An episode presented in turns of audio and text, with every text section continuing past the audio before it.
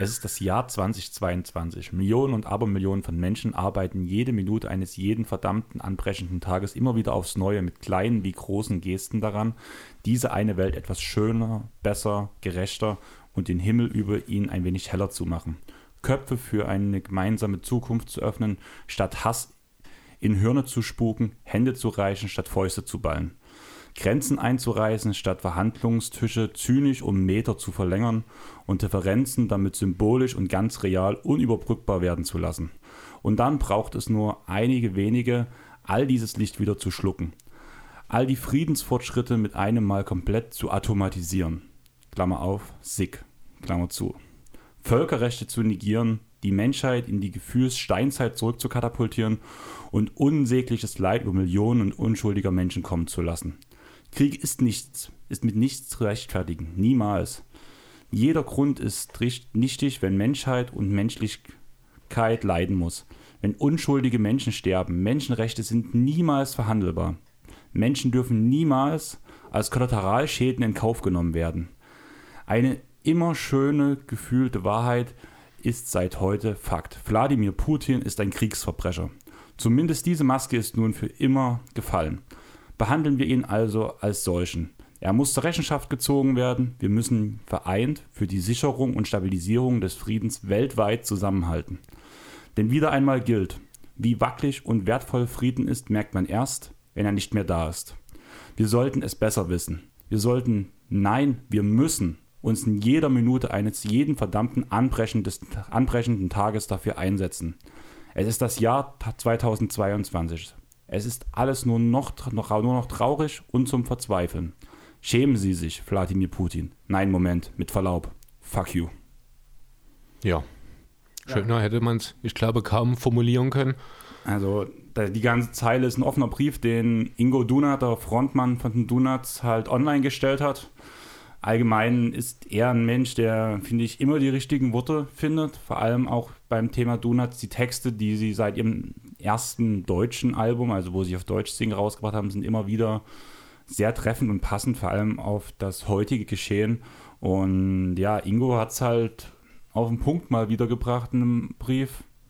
Und den wollten wir, beziehungsweise den wollte ich euch und auch dir, Chris, nicht vorenthalten. Mhm. Weil ich ihn einfach sehr treffend finde. Ja, genau. definitiv. Also man muss hier vielleicht noch mal einen Satz, möchte ich an der Stelle noch mal ganz deutlich hervorheben. Wladimir Putin ist ein Kriegsverbrecher. Also das, was dort gerade in der Ukraine stattfindet, das ist äh, nicht rational zu erklären. Das ist äh, ja Völker, Völkerrechtsbruch bis zum Getno. Das Ganze ging los damit, dass er zwei ja, ukrainische Regionen, Volksrepubliken mit Luhansk und Donetsk eben als selbstständig anerkannt hat, damit er eben seine Truppen dort postieren kann. Und ja, jetzt ist inzwischen, das war am Anfang der Woche, jetzt sind wir am Freitag und mittlerweile ist, ja, kann man fast schon davon reden, dass die ganze Ukraine brennt. Also man ist vor den Toren von Kiew, das Atom, also die Atommüllanlage Tschernobyl ist eine der ersten äh, Gegenden gewesen, die die russische Armee eingenommen hat. Und ja, das, ich glaube nicht, dass da ein Ende jetzt sofort in Sicht ist, auch wenn es wohl jetzt tatsächlich erste Annäherungsversuche geben soll. Ja, das letzte, was ich gehört habe, muss ich sagen, klang das eher nicht so.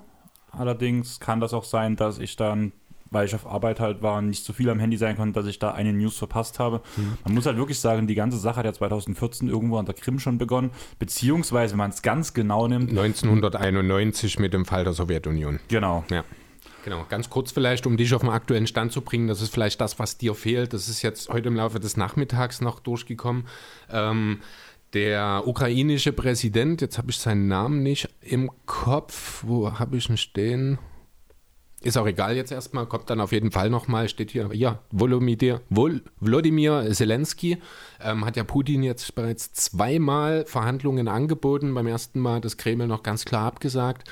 Jetzt zum zweiten Mal heute ist eine gewisse gewisses Entgegenkommen zu verspüren, aber auch wirklich nur ein gewisses, denn es ist keinerlei Rede davon, dass Putin selbst an solchen Gesprächen teilnehmen soll. Es soll einen Verhandlungstisch geben in Minsk, also der Hauptstadt von Belarus sozusagen. Belarus hat sich ganz deutlich auf die russische Seite in diesen Konflikt gestellt.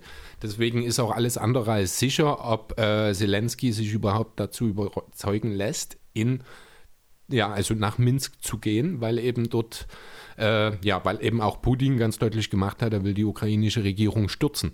Also muss man sich als ukrainischer Präsident dann schon die Frage stellen, möchte ich in einem russischen Unterstützerland äh, dann dort diese Gespräche antreten, wenn mein Gegenüber Wladimir Putin nicht mehr auftritt? Ja, also die Nachricht habe ich tatsächlich noch gar nicht gehört. Ähm, was ich halt sehr prägnant dafür fand, ähm, wie diese ganze Sache jetzt vonstatten gegangen ist, auch mit der Kriegserklärung. Die Kriegserklärung ist ja entstanden bei einer Sitzung des Sicherheitsrates, die frei im öffentlichen Fernsehen übertragen wurde, was sonst nie der Fall war. Und laut gewissen Quellen muss es ja sogar so gewesen sein, dass alle Mitglieder des Sicherheitsrates nicht Bescheid wussten, was Putin vorhat. Mhm und er das dann einfach äh, verkündet hat und da die ja als seine Untergebenen irgendwo, also muss er wirklich sagen, Untergebenen ist so, ist hinter ihm stehen ja. müssen, haben sie einfach im Fernsehen gesagt, ja, wir stimmen zu. Ja, ja natürlich. wir stimmen zu. Jeder, ja. der in dem Moment nicht Ja sagt, ist am nächsten Tag nicht mehr da. Genau. Muss, muss man ganz deutlich sagen. Äh, Putin hat schon seit Jahren eine sehr, sehr rigorose politische Machtdemonstration, wenn es um die Opposition geht und um Demokratie um die Forderung von Demokratie in Russland. Sämtliche Oppositionsführer sind mittlerweile aus dem Land vertrieben. Die gibt es nicht mehr in Russland. Ähm, genauso ähnlich ist, wird eben auch umgegangen mit Demonstranten. Ich kenne jetzt keine konkreten Zahlen, aber auch russische Leute, also auch in Russland sind ja viele nach der Kriegserklärung auf die Straßen gegangen und haben gegen, also für Frieden, nicht gegen den Krieg, sondern für Frieden demonstriert. Und soweit ich das mitgekriegt habe, hat es ordentlich auch äh, Verhaftungen gegeben. Ja, die wurden komplett ein, ja. ähm, eingesperrt. Also ich war ja damals selber schon mal mit dabei, auf, also nicht in Russland, aber in Deutschland gab es damals eine große Demo mit anschließendem Konzert und Spendengala und allem drum und dran, wo ich halt als geladener Gast da war, allerdings jetzt nicht als Veranstalter, ich war nie als DJ da, aber ähm, das war alles von der Band Radio Havana organisiert, wie, wo dann auch Anti-Flag gespielt hat. Das ist ja von dem Bild, was wir auf Twitter gepostet haben, die Band mit dem Songtext, was ich dazu gepostet habe, den ich sehr treffend passend fand. Ja. Und da haben wir für die Band Pussy Riot Spenden gesammelt, um den mhm. Anwalt zu bezahlen, der versucht, sie irgendwie aus dem Knast rauszubekommen. Spoiler, hat nicht funktioniert. Hat nicht, in Russland keine Chance. Ja, aber was willst du machen? Also irgendwie musstest ja. du halt dagegen vorgehen und die Mädels, die, ich weiß nicht, wie, inwieweit du das noch auf der. Ich habe noch so grob die, also Pussy Riot sagt mir noch was, ich kenne den Sachverhalt, ist jetzt was, vier, fünf Jahre ungefähr? Länger. Ist das länger? War das, das mit dieser Grimm-Geschichte damals, war das ein bisschen, genau. stimmt, dann ist es und tatsächlich schon bei acht. Und ja. die haben in der Kirche demonstriert und ja, haben genau. dann in der Kirche ihre Texte gegen die Grimm gespielt. Und ja, deswegen stimmt. ist das der Punkt halt sehr aktuell halt eigentlich auch. Ja. Und da war ich damals in Berlin mit den Bands und wir haben halt auch ein riesen Gruppenfoto gemacht. Das war ja diese Band mit diesen Stoffmasken auf. Mhm. Und wir alle 500, 600 Leute, die halt bei dieser Veranstaltung dabei waren, alle mit dieser Stoffmaske im Publikum, war schon cool. Ist schon cool, Das ja. war halt eine starke Aktion. Und ich habe es halt heute wieder gesehen, da kam auch direkt die Erinnerung wieder hoch an diese Zeit, weil Radio Havana hat es halt repostet halt, weil, mhm. ja, war halt was Wichtiges. Aber ja, wie gehen wir jetzt mit der Sache um? Ähm, ja, also ich, für mich persönlich, mich hat erstmal interessiert, was ist denn die Motivation? Warum, warum passiert das? Warum passiert das jetzt? Es ist relativ schwierig, rational das wirklich zu erklären. Ähm, Putin hat zwei Schlagworte in diesem Zusammenhang genannt, wo ich mir gedacht habe, Mensch, sind wir denn jetzt wieder in Deutschland 1945? Denn diese beiden Schlagworte, mit denen er das Ganze im Großteil äh, verargumentieren möchte, ist Demilitarisierung und was ich total lächerlich finde, Entnazifizierung. In der Ukraine. Muss man vielleicht, gehen wir mal auf das Thema Entnazifizierung ein bisschen ein. Ähm, der russische Kontext ist so ein bisschen, in der Ukraine gibt es eine Junta. Junta muss ich auch erstmal googeln, ist eine von meist rechtsgerichteten Offizieren, häufig nach einem Putsch gebildete Regierung. Ist vollkommen lächerlich. Sowas gibt es nicht in der Ukraine. Man muss sich einfach mal den, äh, ja, die, das Leben von Wladimir Zelensky anschauen, dem ukrainischen Präsidenten. äh, und sich dann mal die Frage stellen, ob denn ein ehemaliger Produzent und Schauspieler mit jüdischen Wurzeln ein Nazi sein kann. Also bloß mal ganz so rein vom Prinzip her kann jeder, also, egal mit natürlich, was für einer. Ne, aber man muss einfach mal, also jemand mit jüdischen Wurzeln, gerade in Osteuropa, ist das auch wirklich keine besonders einfache äh, Historie, die die dort haben. Und dann ein Land, das von so jemandem geführt wird, äh, mit der Begründung der Entnazifizierung in den Krieg zu ziehen, ist schon verdammt irrational. Was ich halt so krass finde, ist einfach der Punkt, wenn wir über Russland reden, reden wir eigentlich über den Kommunismus. Da wird immer der Kommunismus hochgehalten. Ganz ja. ehrlich, seitdem Putin an der Macht ist, ist Russland eine Diktatur. Russland war im Grunde de facto eigentlich die Diktatur. meiste Zeit eine Diktatur. Ja. Aber der Kommunismus wird halt hochgehalten. Ja, also gut, man muss jetzt, Kommunismus und Diktatur sind natürlich auch unterschiedliche Geschichten, ne? ähm, geht in dem Fall ein Stück weit miteinander äh, ja, Hand in Hand. Was man definitiv sagen kann, Putin ist ein Despot. Ich denke, da sind wir uns alle einig.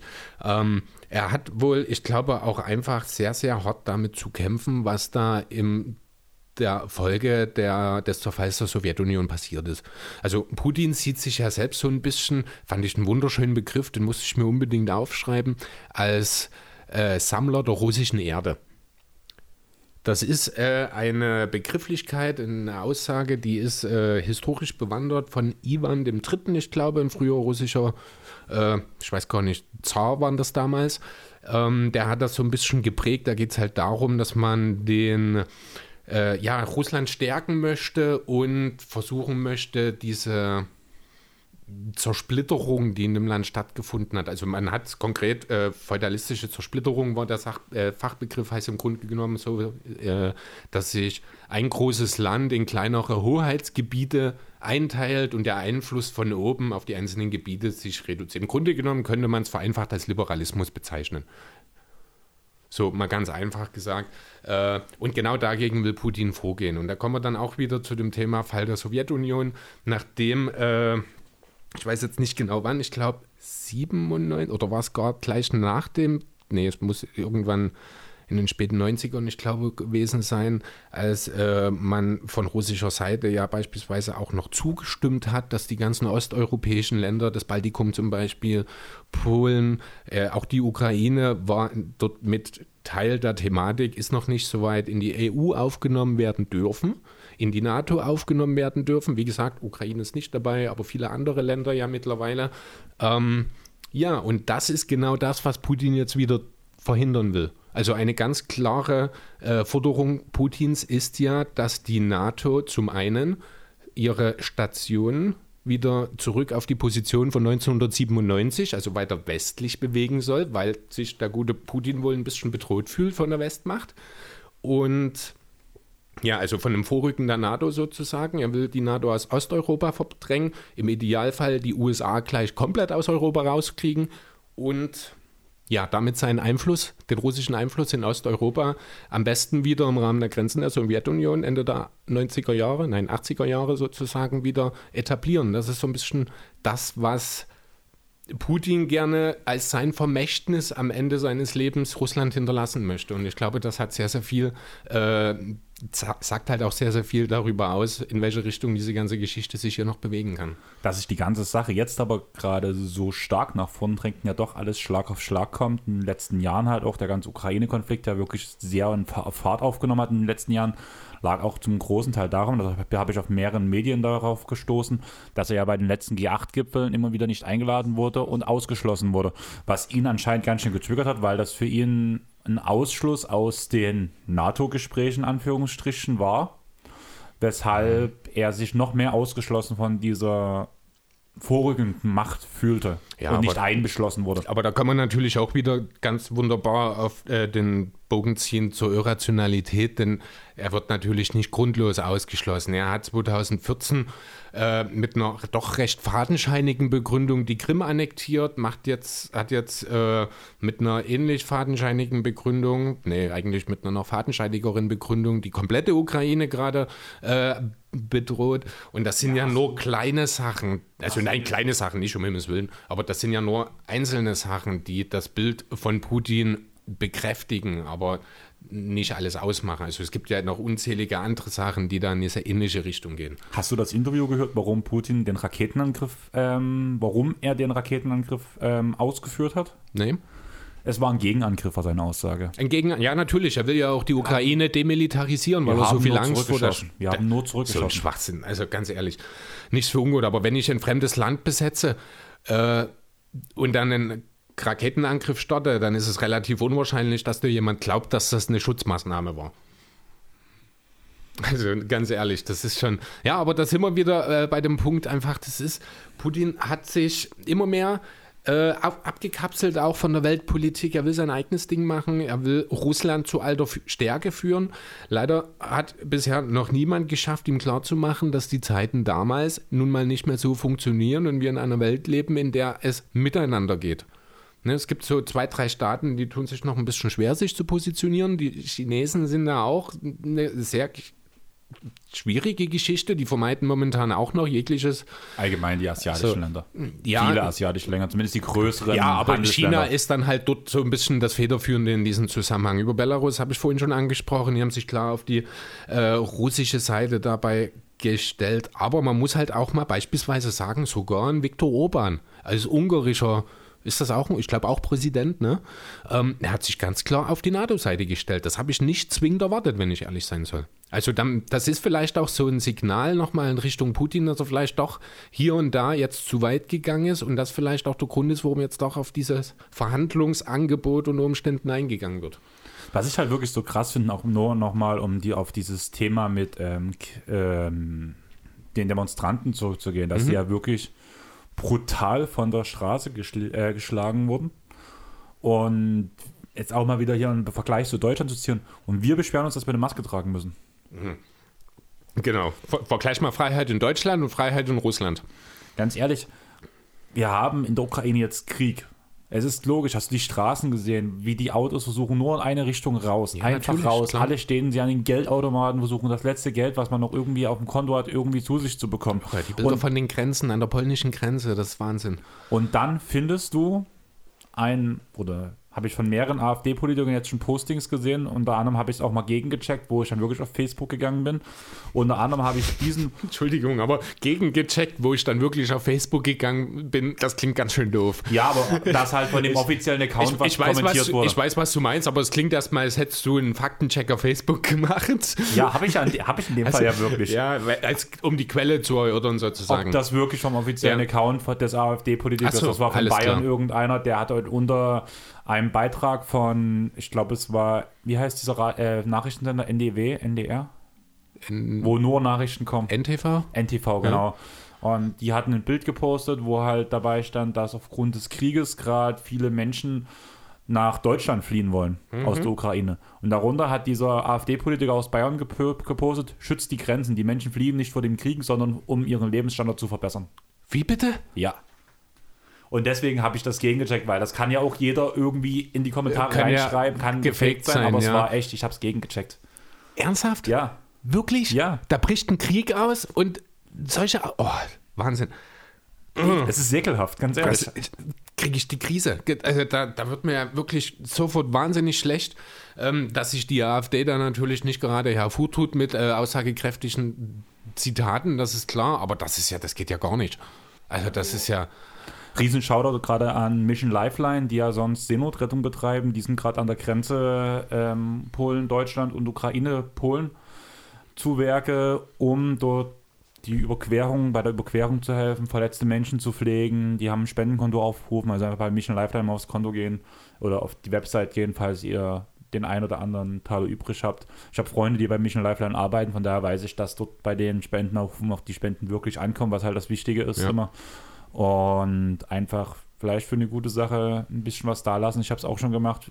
Ist auch gerade mein, also das komplette Geld, was ich im letzten Stream verdient habe, habe ich danach jetzt komplett zu Mission Lifeline gegeben. Mhm. Für diese ganze Sache. Und ja, wenn man was übrig hat, ich glaube, die Leute können es gerade gut gebrauchen. Ja, an der Stelle müssen wir vielleicht allgemein auch nochmal drüber reden, wie äh, insgesamt wirklich gut die Reaktionen aus der Welt waren. Äh, ich habe jetzt zum Beispiel heute auch nochmal einen Post von Telekom gesehen, die jetzt äh, das Roaming in der Ukraine und Telefonate in und aus der Ukraine kostenfrei machen, damit man eben mit seinen Angehörigen dort äh, entsprechend die Möglichkeit hat, sich auszutauschen um deren Zustand. Die Republik Moldau ist ja ein sehr, sehr kleines Land, hat sofort die, ich glaube, wird von einer Frau geführt, ich habe den Namen nicht mehr im Kopf, hat sofort noch am selben Tag der Kriegserklärung äh, gesagt, unsere Grenzen sind offen, ihr könnt, äh, wir werden euch schützen, wir werden vorbereitet sein. Polen ganz genau dasselbe. Auch die Tschechei hat da sofort reagiert. Wir als Deutschland haben natürlich auch der Ukraine Unterstützung angeboten. Ich glaube in erster Linie erstmal äh, militärisch im Sinne von Material und auch Personal, wenn mich nicht alles täuscht. Aber keine Waffen. Äh, doch gerade um Waffen hatte ich gedacht, ging's. Nein, Waffen ist, wurde ja gesagt, wird es nicht. Ist ja eigentlich geben, nicht, ja. Beziehungsweise wird es jetzt vielleicht im Nachhinein gibt es vielleicht Waffenlieferung, mhm. aber der Punkt ist halt einfach, was bringt einem kleinen Land wie der Ukraine eine Waffenlieferung, wenn sie Russland gegenübersteht. Das ist richtig, ja, genau. Und das ist halt so ein Riesenproblem. Also mir, eigentlich kann die Ukraine vor Russland nur gerettet werden, indem die NATO sich einschaltet. Die NATO will aber nur wirtschaftliche Sanktionen ähm, hinüberbringen mhm. und halt wirtschaftliche Bestrafungen für Russland, weil die Ukraine halt kein NATO-Mitglied ist. Sobald aber, was ja so ein bisschen vermutet wird, dass Wladimir Putin halt die Sowjetunion wieder zusammenbringen will, wo danach ja auch Gebiete von Finnland dabei sind oder halt auch Polen. Ja, oder das Baltikum oder das Baltikum komplette nächste, Osteuropa, genau. mehr oder weniger. Und ab dem Punkt, wo Russland dann wirklich ein europäisches Land, NATO-Land angreift, dann muss die NATO sich einschalten und dann, also ich will jetzt nicht zu viel Angst machen, vor allem wenn jetzt die äh, Gespräche schon eröffnet sind. Also aber so weit ist es noch nicht. Äh, das, es, das, Angebot wurde jetzt angenommen. Man muss jetzt natürlich in Minsk auch erstmal eine, also das muss auch Putin mit dem Präsidenten von Belarus so geklärt haben, dass das nur unter Voraussetzung der absoluten Sicherheit, der Gewährleistung der Sicherheit der Teilnehmer stattfindet. Deswegen, also das wird jetzt nicht gleich heute noch stattfinden, aber übers Wochenende, wenn man sich tatsächlich darauf einigen kann, vielleicht dann. Ja, aber weil sonst muss man ja wirklich sagen, sobald die NATO sich einschaltet, danach sind wir an einem Punkt, den wir halt vor 80 Jahren hat. Mhm. Und ja, dann frage ich mich, haben wir nicht aus der Geschichte gelernt? Also ganz ehrlich, wenn ich vor Fragen zwei. wir uns das nicht jede Woche? Ja, aber vor zwei, drei Jahren habe ich noch immer gesagt, an diesen Punkt wird es nie kommen. Es wird vielleicht wirtschaftliche Kriege geben, es wird aber dass wir uns zumindest mal einen Gedanken dran verlieren müssen an wirklich einen dritten Weltkrieg. Naja, also die Spatzen pfeifen wir schon länger von den Dächern. Also nicht den Weltkrieg an sich, aber sind wir mal ehrlich, dass jetzt das passiert ist, was passiert ist, das ist keine Überraschung. Das hätte äh, durchaus auch eher stattfinden können. Das ist nur eine Frage der Zeit gewesen. Das ist schon seit Jahren nicht mehr abwendbar gewesen. Da hätte man schon 2014 bei der Krim-Krise wahrscheinlich resoluter reagieren müssen, um dort nicht heute an diesem Punkt zu sein. Ähm, ja, was diese. Da muss ich bloß mhm. ganz kurz, weil du jetzt gerade bei der Krim warst, da habe ich auch was dazu gelesen, das fand ich aber sehr interessant. Ähm, bei dieser Bestrafung, die durch, den, durch die Krim-Sache ausgesprochen wurde gegen Russland, mhm. wurde dann auch debattiert. Es gab so diese eine Fraktion, die gesagt hat, wir müssen Russland bestrafen aufs Härteste, was es gibt. Und die andere Fraktion, wir dürfen sie nicht aufs Härteste bestrafen, weil sonst können wir sie später nicht noch mehr bestrafen, wenn wir denen schon alles genommen haben. Das ist auch so eine Sache. Genau so hat ja auch jetzt, ich glaube, unser Bundeskanzler mit den aktuellen Sanktionen äh, argumentiert. Ich sehe da eine gewisse Logik dahinter, das muss ich schon ehrlich sagen, denn wenn du jetzt dein ganzes Feuer verpulverst, dann ist die nächste Option tatsächlich einfach nur noch der Krieg. Genau. Ne? Deswegen ist das schon nachvollziehbar. Ich denke auch diese, äh, die Einschränkungen, die da jetzt äh, aufrecht, äh, auferlegt wurden, die werden Russland wehtun. Ich, ich suche schon die ganze Zeit, ich habe es mir gescreenshottet, aber ich habe es jetzt noch nicht gefunden. Ähm, da sind ja doch einige Sachen dabei. Ich bin ganz ehrlich, ich muss sagen, ich bin auch froh, dass man nicht den ganz letzten Weg gegangen ist, denn der letzte Weg der Sanktionen ist dann auch irgendwo das Energie. Und da sind wir beim Gas. Und ich habe jetzt schon in dieser Woche, ich arbeite ja hier für den, äh, für den Versorger hier in Dresden, ähm, viele Kunden gehabt, die jetzt schon Angst haben, dass sie nächste Woche Woche ohne Gas im Kalten sitzen. Muss man, also es ist wirklich eine Sache, wenn jetzt äh, man äh, den Energiefluss Nord Stream 2 ist ja jetzt vorübergehend, das ist ja schon seit letzter Woche, ich glaube, erstmal ad acta gelegt und wurde eingestellt erstmal. Ähm, aber wenn man dann halt Nord Stream 1 zumacht oder andere Leitungen, ob man dann jetzt, es kann ja genauso gut sein, dass Putin einfach sagt, so, ich gebe euch jetzt nichts mehr. Ja, das ist ja auch durchaus noch eine Möglichkeit, äh, über die man reden muss, dass nicht unbedingt wir die Sanktionen gegenüber Russland machen, sondern dass Russland proaktiv uns damit bestraft. Und man muss ganz deutlich sagen, das ist eine Sache, da verlieren beide Seiten. Ja, aber Strauß Putin zu in dem Fall. Ja, Einfach, absolut, definitiv. Ja, und das ist, also es ist wahnsinnig schwierig momentan abzuschätzen, wie sich diese ganze Sache entwickelt. Einerseits will ich schon gerne irgendwie hoffen, dass die Sache schnell vorbei ist. Und also die Sache wird nicht schnell vorbei sein. Die Nachwirkungen gerade in der Ukraine sind natürlich jetzt auch schon nach drei Tagen Wahnsinn, das kann man nicht anders sagen. Angeblich ist in Tschernobyl wo auch ein Schuss in eine Isolierung gefallen und die Strahlungswerte haben sich erhöht. Von daher, also auch da muss man auch ganz deutlich sagen, das ist auch einfach äh, wahnsinnig gefährlich über den normalen Krieg hinaus, was Putin dort veranstaltet. Ne? Und der Punkt ist einfach, ich weiß nicht, ob du das gesehen hast, bei einer erneuten Atomexplosion in Tschernobyl, was ja dort immer noch möglich ist, rein provoziert ja, durch richtig. die Atomabfälle. Genau. Weil die auch immer wieder, die haben jetzt erst Anfang diesen oder letztes Jahr, haben die erst eine neue Atommülldeponie dort eingeweiht. Genau. Und wenn es zu einer Explosion kommen würde, würde diese Strahlung aufgrund der Größe, der, wenn, also dort die maximale Umgebung, würde bis nach Berlin gehen.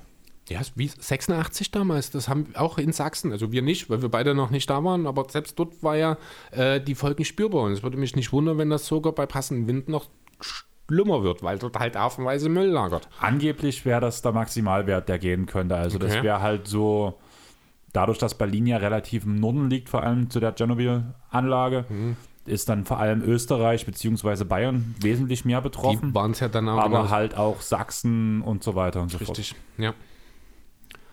Ja, genau. Also das sind so viele Risiken, so viele Unabwägbarkeiten, die man momentan hat. Ähm, ja, ich, ich kann es ja, nicht fassen. Wir haben 2022, wir reden über Krieg vor unserer Haustür. Ich komme da nicht mit klar. Was vielleicht auch für viele so ein bisschen, was ich hier und da auch mal gehört habe, das ist doch weit weg. Ich glaube, was auch vielen Leuten nicht klar ist, Kiew ist genauso weit von uns entfernt wie Rom. Also da muss man wirklich aufpassen. Ähm, das kann ganz schnell auch äh, für uns sehr, sehr akut werden. Also man muss vielleicht das Ganze ein bisschen äh, in Relation setzen. Ich kann mir ehrlich nicht vorstellen, dass Putins Ziel ist, einen Weltkrieg anzuzetteln. Denn, sind wir mal ehrlich, Atomwaffen hin oder her, Putin hat kein, Russland hat da keine Chance. Es sei denn natürlich, er kriegt dann doch etwas unerwartete Unterstützung aus Asien. Ähm, das würde die Sache vielleicht nochmal ein bisschen anders darstellen, aber ich kann mir beim besten Willen nicht vorstellen, dass in irgendeiner Überlegung von Putin das das Ziel ist. Das Ding ist, das wirkt, ähm, für mich wirkt das alles, was er dort macht, wie ein Stufenplan. Erst die Krim hat ein bisschen was wieder dazu gewonnen zu Russland. Jetzt die ganze Sache mit der Ukraine, wo es ein bisschen heftiger wird. Der nächste Schritt ist danach halt wirklich solche Länder wie Polen, wo danach der Kampf, blöd gesagt, gegen die NATO kommt. Ja. Und das erinnert mich sehr an das immer wieder weitere Vorstoßen der Deutschland 33. Also beziehungsweise wann gibt es 39, 39. ja, mit Polen in Polen dann, ja. genau. 33 immer, ist Hitler an die Macht genau. gekommen. Immer dieses sukzessive über mehrere Jahre immer wieder mehr anscheffeln, mehr anscheffeln. Wir reden halt von der ganz, von dem ganzen Nationalsozialismus in Deutschland reden wir ja, das, das hört sich immer so klein ein, 33 bis 45. Aber wenn wir das sind zwölf Jahre. Genau. Stell dir mal vor, jetzt zwölf Jahre in die Zukunft einfach. Genau, beziehungsweise die Zeit schon von der Krim. Das ist ja genau. Oder das, das, ist, das sind ist immer dieser, noch. Ja, stimmt schon. Ne? Das fühlt sich, die Krim fühlt sich so weit weg an, aber wenn wir Geschichte lernen, dann sagen wir, in diesen paar Jahren, in diesen paar wenigen Jahren ist da so viel passiert. Ja. Wenn unsere Urenkel mal auf unsere Zeit gucken, jetzt gerade und gerade mit diesem ganzen Russland-Ukraine-Konflikt, je nachdem wie es aussieht, die werden auch sagen, ja, in so einem kleinen Zeitraum ist so viel passiert und für uns fühlt es sich halt einfach an wie sonst was. In Russland fahren die Leute einkaufen, die Straßen sind leer, es ist alles normal, es ist Alltag und irgendwie direkt daneben ist Krieg. Ja, man muss vielleicht auch dazu sagen, da hat natürlich die geografische Situation Russlands auch seinen Teil dazu beigetragen. Ähm, der komplette asiatische Teil Russlands zugegeben jetzt nicht besonders dicht bevölkert, aber der kriegt natürlich nicht wirklich viel davon von den tatsächlichen Kriegshandlungen mit. Das spielt sich halt schon eher dann in dem europäischen Teil, in den größten Städten oder halt dann natürlich am Grenzgebiet ab. Dort ist das natürlich spürbar, dort sind auch die Demonstrationen, die gibt es sicher auch im Osten des Landes, aber dort ist einfach die Medienpräsenz nicht so, dass wir da besonders viel auch von mitbekommen, beziehungsweise dass die auch einfach, also ich bin mir ziemlich sicher, irgendwo im Osten Russlands gibt es noch Leute, die haben gar nichts davon mitgekriegt. Ja, gut, aufgrund von Russland, wie es halt ist. Ja, halt genau. Also einfach wegen äh, der Kommunikation und alles, das ist in Russland dort, wenn du dann mal Richtung Beringmeer gehst, das ist ja auch alles sehr, sehr zerstückelt dann dort hinten. Beringsee ist es. Ähm, dann kann ich mir schon vorstellen, dass dort bis dort hinten die Infos noch nicht alle durchgekommen sind. Ähm, eine sehr schöne Aussage, die ich auch äh, gefunden habe, war, äh, dass Putin denkt, dass die Ukraine sich zum feindlich gesinnten Anti-Russland entwickelt. Ist auch eine fantastische Aussage. Ne? Also die Ukraine möchte ja, also der Großteil der ukrainischen Bevölkerung möchte ja der EU beitreten. Ähm, das ist natürlich auch so eine Sache, die dem guten Wladimir nicht so gefällt, weil das eben genau das ist, was er verhindern will, dass der westliche Einfluss steigt. Ähm, ja, wahrscheinlich hat er sich einfach in der Situation gesehen, dass er keine andere Möglichkeit hat, mehr seinen Einfluss zu erweitern. Ne? Wahrscheinlich hat er diese Information oder dieses Wissen schon seit mehreren Jahren in sich getragen und wahrscheinlich auch schon lange bevor diese ganze Krim-Sache angefangen hat. Deswegen ist diese Sache mit dem Stufenplan gar nicht so weit hergeholt. Da ist schon was dran, da gebe ich dir recht. Ähm, ja, scheiße. Sehr schön fand ich vereinzelte Reaktionen, die so ein bisschen durchgekommen sind. Sebastian Vettel zum Beispiel hat ja sofort gesagt, dass äh, er nicht in Russland antreten wird. Jetzt hat heute die Formel 1 nachgezogen. Ich habe leider nicht genau gesehen, was sie machen, aber wahrscheinlich haben sie auch das russische Rennen dann abgesagt, vermute ich, in Sochi, oder? Bestimmt. Dein Lieblingsverein Schalke 04 hat das Gazprom-Logo vom Trikot entfernt? Ja, das stimmt. Wohlgemerkt, in, Ab, äh, in Absprache, das fand ich sehr interessant, dass man das ex exklusiv oder extra noch mit dazu gesagt hat, mit der äh, Tochterfirma Gazprom Deutschland sozusagen. Ähm, Und der CEO von ähm, Gazprom ist direkt aus äh, von Schalke irgendwie abgewandert. Also er ist von alleine gegangen. Ah, ja, stimmt, genau. Da ist irgendjemand ist dort äh, gegangen. Das stimmt, das habe ich ja auch am Rande mitgelesen. Ähm, ja, was, was macht man eigentlich mit Gerhard Schröder? Dem wahrscheinlich russischsten Deutschen, der in der Öffentlichkeit gerade steht, oder? Vielleicht als Vermittler nutzen. Nee, damals um Himmels Willen. Nein. Ganz ehrlich, ähm, ich weiß gar nicht, wer es gesagt oder von wem ich es gelesen hatte. Äh, wäre Gerhard, Gerhard Schröder äh, überrascht von dem, ich sage es jetzt sinngemäß, was dort gerade passiert, dann wäre er von all seinen Ämtern zurückgetreten. Ist er aber nicht. Also muss man davon ausgehen, dass Schröder immer noch eine gewisse Affinität zu Russland hat. Und dann kannst du den nicht verhandeln lassen. Sorry, geht nicht. Ja, wenn du ihm vielleicht ein paar Sachen einimpfst, sage ich mal so. Ach bitte. Einimpfst. Äh, das, nee. Ja, an, was ich halt, an was ich halt bei dem Punkt denken muss, ist diese ganze Sache um Kim Jong-il und Dennis Rodman der ja angeblich auch zum Beispiel einen Atomabschuss Nordkoreas damals verhindert hat, einfach weil er ein paar Angeblich. gute Worte gesagt hat. Ja, ob da wirklich was dran ist, das weiß auch das keiner. Ist, das ist ein Riesengerücht, ich weiß ja, schon. Ich glaube da auch nicht dran, ganz ehrlich. Ich halte das für äh, eine schöne Geschichte, die äh, wahrscheinlich beiden Seiten rein medial zugute gekommen ist und deswegen dann auch lanciert wurde und verbreitet wurde, aber mit also zu 99 Prozent ist da nichts dran. Aber vielleicht funktioniert es mit Schröder. Also, bitte, nee, nee nicht, nicht ansatzweise. Ähm, ja, äh, ja, was ist sonst noch so passiert? Die UEFA hat äh, überraschend positiv reagiert, hat sehr zeitnah das Eu nein, Europa League-Finale, das in St. Petersburg terminiert oder angesetzt war, nach Paris verlegt heute früh. Traurigerweise ist die FIFA nicht in der Lage, ähnlich mit äh, aufzutreten. Stattdessen hat man sich dort wieder mit den Dollarzeichen in den Augen darauf geeinigt, dass man die Situation einfach mal beobachtet. Herzlichen Glückwunsch, FIFA, du hast dich einmal mehr total ins gesellschaftliche Abseits geschossen. Ähm, in England passiert gerade was Interessantes. Der FC Chelsea ist äh, im Besitz des russischen Oligarchen Roman Abramowitsch. Da ist wohl jetzt auch äh, sind wohl Dokumente rausgekommen, geleakt wurden. Ich weiß nicht genau, worum es dabei geht, die unter Umständen sogar davor sorgen könnten, dass Abramovic kein Eigentümer eines Premier League Clubs mehr sein kann. Also man sieht, diese Sache zieht irre Kreise. Alexander Zinchenko, ukrainischer Fußballer von Manchester City, ist am Mittwochabend oder Donnerstagabend äh, dem, in erster Reihe in Manchester demonstrieren gewesen. Ähm, ja, auch Alex Len und Swimi Reilok aus der NBA haben sich, äh, haben sich zu Wort gemeldet. Ich, genau, wir haben es beide hier gerade. Ich weiß nicht, wollen wir es mal vorlesen? Kannst du gerne machen, ja. Genau, also a great tragedy befell our dear homeland Ukraine. We categorically condemn the war. Ukraine is a peaceful, sovereign state inhabited by people who want to decide their own destiny. We pray for our families, friends, relatives, and all the people who are in the territory of Ukraine. We hope for an end to this terrible war as soon as possible. Dear fellow Ukrainians, hold on. Our strength is in unity. We are with you. Alex Len und Sri Mihailyuk. Also auch sehr schön, man sieht, äh, die Reaktionen sind weltweit da. Die Klitschkos haben äh, Putin zum Boxkampf herausgefordert um sein Amt. Ähm, die Klitschkos werden wahrscheinlich nächste Woche zu den Waffen greifen, bin ich mir ziemlich sicher. Also einer von beiden ist ja, ich glaube, von Kiew der Bürgermeister oder von einem relativ großen Stadt in der Ukraine auf jeden Fall der Bürgermeister. Ich weiß nicht genau, ob es jetzt Wladimir oder Vitali ist. Ich glaube, von Wladimir war diese Boxaussage. Ähm, naja, der hat halt auch auf jeden Fall ähm, ganz deutlich zu verstehen gegeben, er wird kämpfen, er wird auch eine Waffe, er wird auch an die Front gehen. Ähm, und ganz ehrlich, den Klitschkos kaufe ich das sofort ab. Ja. Wie hat, ich habe auch gestern noch was von, äh, das war ich glaube im Spox-Ticker zu dem Thema, da hat ja der ehemalige Trainer oder Betreuer von den beiden gemeint, er hätte ein bisschen Angst um sie, weil äh, wir alle wissen, die beiden sind keine Maulhelden und wenn die sagen, wir müssen hier mit dran, dann geht es da auch los. Ja, also es ist schon echt, es ist Wahnsinn.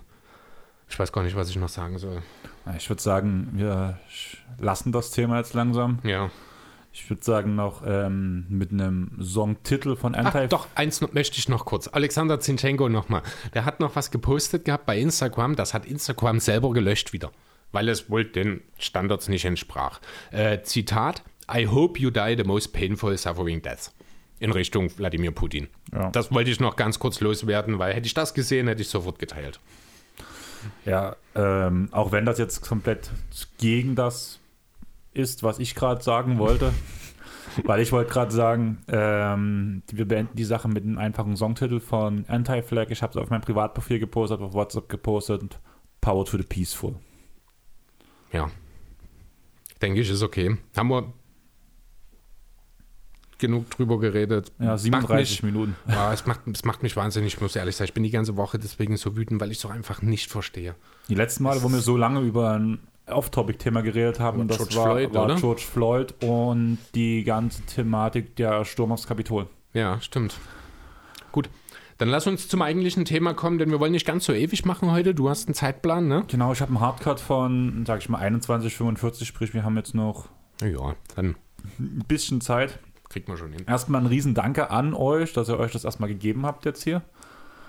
Weil ich, wir wissen halt schon, dass ihr nicht wegen Politik hier seid. Allerdings muss ich sagen, wir viele Grüße an de, äh, King Ugi24, der uns ja auf, Insta, äh, auf Twitter ja, auch nochmal aufgefordert hat, unsere Meinung zu sagen.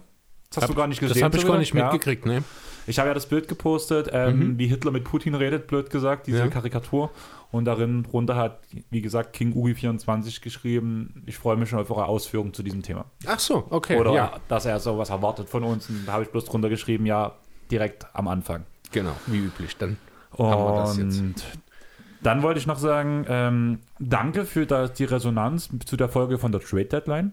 Mhm. Also die ist, hat jetzt die Quizfolge mit Semmo und Zero aus den Top 5 unserer, unserer so? meistgehörtesten Folgen gekickt. Nice. Liegt wahrscheinlich daran, dass du nicht dabei warst, Chris. Ja, kann gut sein. Und in dem Fall, wenn es euch gefällt, bin ich öfter mal nicht dabei. ich wollte gerade sagen, lasst fünf Sterne auf Spotify da und auf Apple Podcast, lasst dort eine Bewertung da. Und vor allem, da du nicht da warst und die Jungs von Auf ein Kurt da waren, macht dasselbe auch bei den Jungs ja, und hört bei genau. denen rein.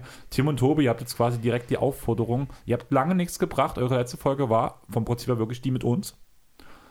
Also, wird mal wieder Zeit. Wir warten auf die nächste Folge, Kinder. Ich hatte die Woche sehr wenig auf Arbeit zu hören. Ich musste sogar Musik hören und habe mir danach halt heute die ganze Zeit, ähm, heute und gestern sehr viel halt Ukraine mehr reingehört. Ja. Podcasts, Meinungen und so weiter und so fort. Aber ich würde sagen, wir springen jetzt direkt rein mhm. in die Fragen. Ich habe versucht, wieder einen Ablauf hinzubekommen, dass wir da ein bisschen was haben. Und ich würde direkt mit der ersten Frage von Hannes starten. Die Deals nach der Deadline sind noch frisch. Welchen fandet ihr am besten? Jo, also ich habe mir, äh, also ich denke, wir sind uns relativ einig, dass es einen klaren Gewinner bei der Deadline gibt, der also Indiana kommt, oder? Ähm, ich habe mir hingeschrieben, Halliburton zu den Pacers ist dadurch, dass ich kein Fan bin. Mhm. Also da gibt es halt einen Gewinner. Die ja. Frage ist halt, also welcher hab, so, Deal ist der gut. beste? Du konntest einmal in die Richtung gehen, gibt es einen klaren Gewinner. Das wäre halt bei dem der Punkt mhm. mit Halliburton und Sabonis, dieser Tausch. Aber als der beste Deal an sich, wo alle Teams davon profitiert haben, habe ich den Vier-Team-Deal zwischen den Clippers, Bucks, mhm. Pistons und Kings genommen. Ja, also ich habe tatsächlich auch noch äh, den Deal der Celtics für Derek White. Oh ja, das Den habe ich auch noch, weil der könnte durchaus underrated noch richtig viel Geld oder besonders auch Gold wert sein für die Celtics. Aber lass uns erstmal ganz kurz über den Halliburton Pacers Deal reden. Danach können wir über Boston reden, weil du hast ja da, denke ich mal, auch einen klaren Gewinner bei deinem Deal. Und danach können wir ja noch mal ganz kurz auseinandernehmen, was den Vier-Team-Deal auch so gut macht für alle Seiten. Mhm. Also Halliburton und Sabonis, sagen wir mal, das waren die Prunkstücke, die wurden grob gesagt einfach getauscht. Plus halt Füller. Mhm. Und ja, ich bin kein Kings-Fan, aber ein Tandem aus Sabonis und Darren Fox sehe ich nicht so als passend an, sage ich Nö, mal so. Richtig. Also so überhaupt nie. Hätte halt eine Kombi aus Sabonis und Halliburton viel besser ausgesehen, zum Beispiel. Genau. Aber die Frage ist halt, was wollten die Kings, wir haben es ja dem Trading-Pod gesagt, am Ende haben die Kings angerufen, hier, wir wird ein Halliburton, äh, wir wollen, wir wollen Sabonis, Pace haben gesagt, wir wollen Halliburton, okay. Nee, so nee, nee, nee, nee, ihr müsst Hield noch mitnehmen. Der macht bei uns Stunk. Ja, genau.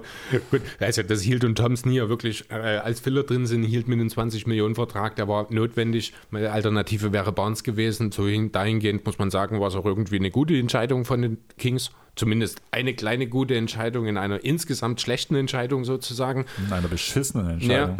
Ja, ja, genau. Also was, was wollen die Kings? Wollen jetzt angreifen, die Playoffs. Vielleicht ist man vorübergehend tatsächlich für ein halbes Jahr besser, als man es wäre, wenn man Halliburton hält, aber das ist spätestens nächstes Jahr wahrscheinlich redundant. Auf der anderen Seite die Pacers, die jetzt einen klaren Plan haben, die jetzt jede Menge Carlisle-Spieler haben, die eine Idee haben, wie sie die Zukunft angehen wollen und ihr größtes Problem beiseite gelegt haben. Ähm, ja, dafür lediglich Lamp und Holiday quasi noch aufzufüllen, das ist ein absoluter No-Brainer. Ganz ehrlich, an was ich komplett denken musste, ist der Paul George Deal nach OKC. Man hat gemerkt, man kommt mm. an einem gewissen Punkt nicht weiter, der Star war unzufrieden und musste irgendwas ändern. Man bekommt ähm, Sabonis zurück und einen Victor Oladipo und es geht direkt weiter. Die entwickeln sich in Indiana und man kommt wieder in den nächsten, den nächsten Quarter, sage ich mal so rein. Ja. Und das ist halt genau wieder der Punkt. Das ist für mich der perfekte Retool. Sabonis und Turner haben nicht funktioniert, wurde aufgebrochen und alles, was jetzt ringsrum passt halt irgendwo. Meine große Frage an dich wäre, ist Turner für dich ein MIP-Kandidat jetzt nächstes Jahr, nachdem er jetzt eine größere Rolle einnimmt?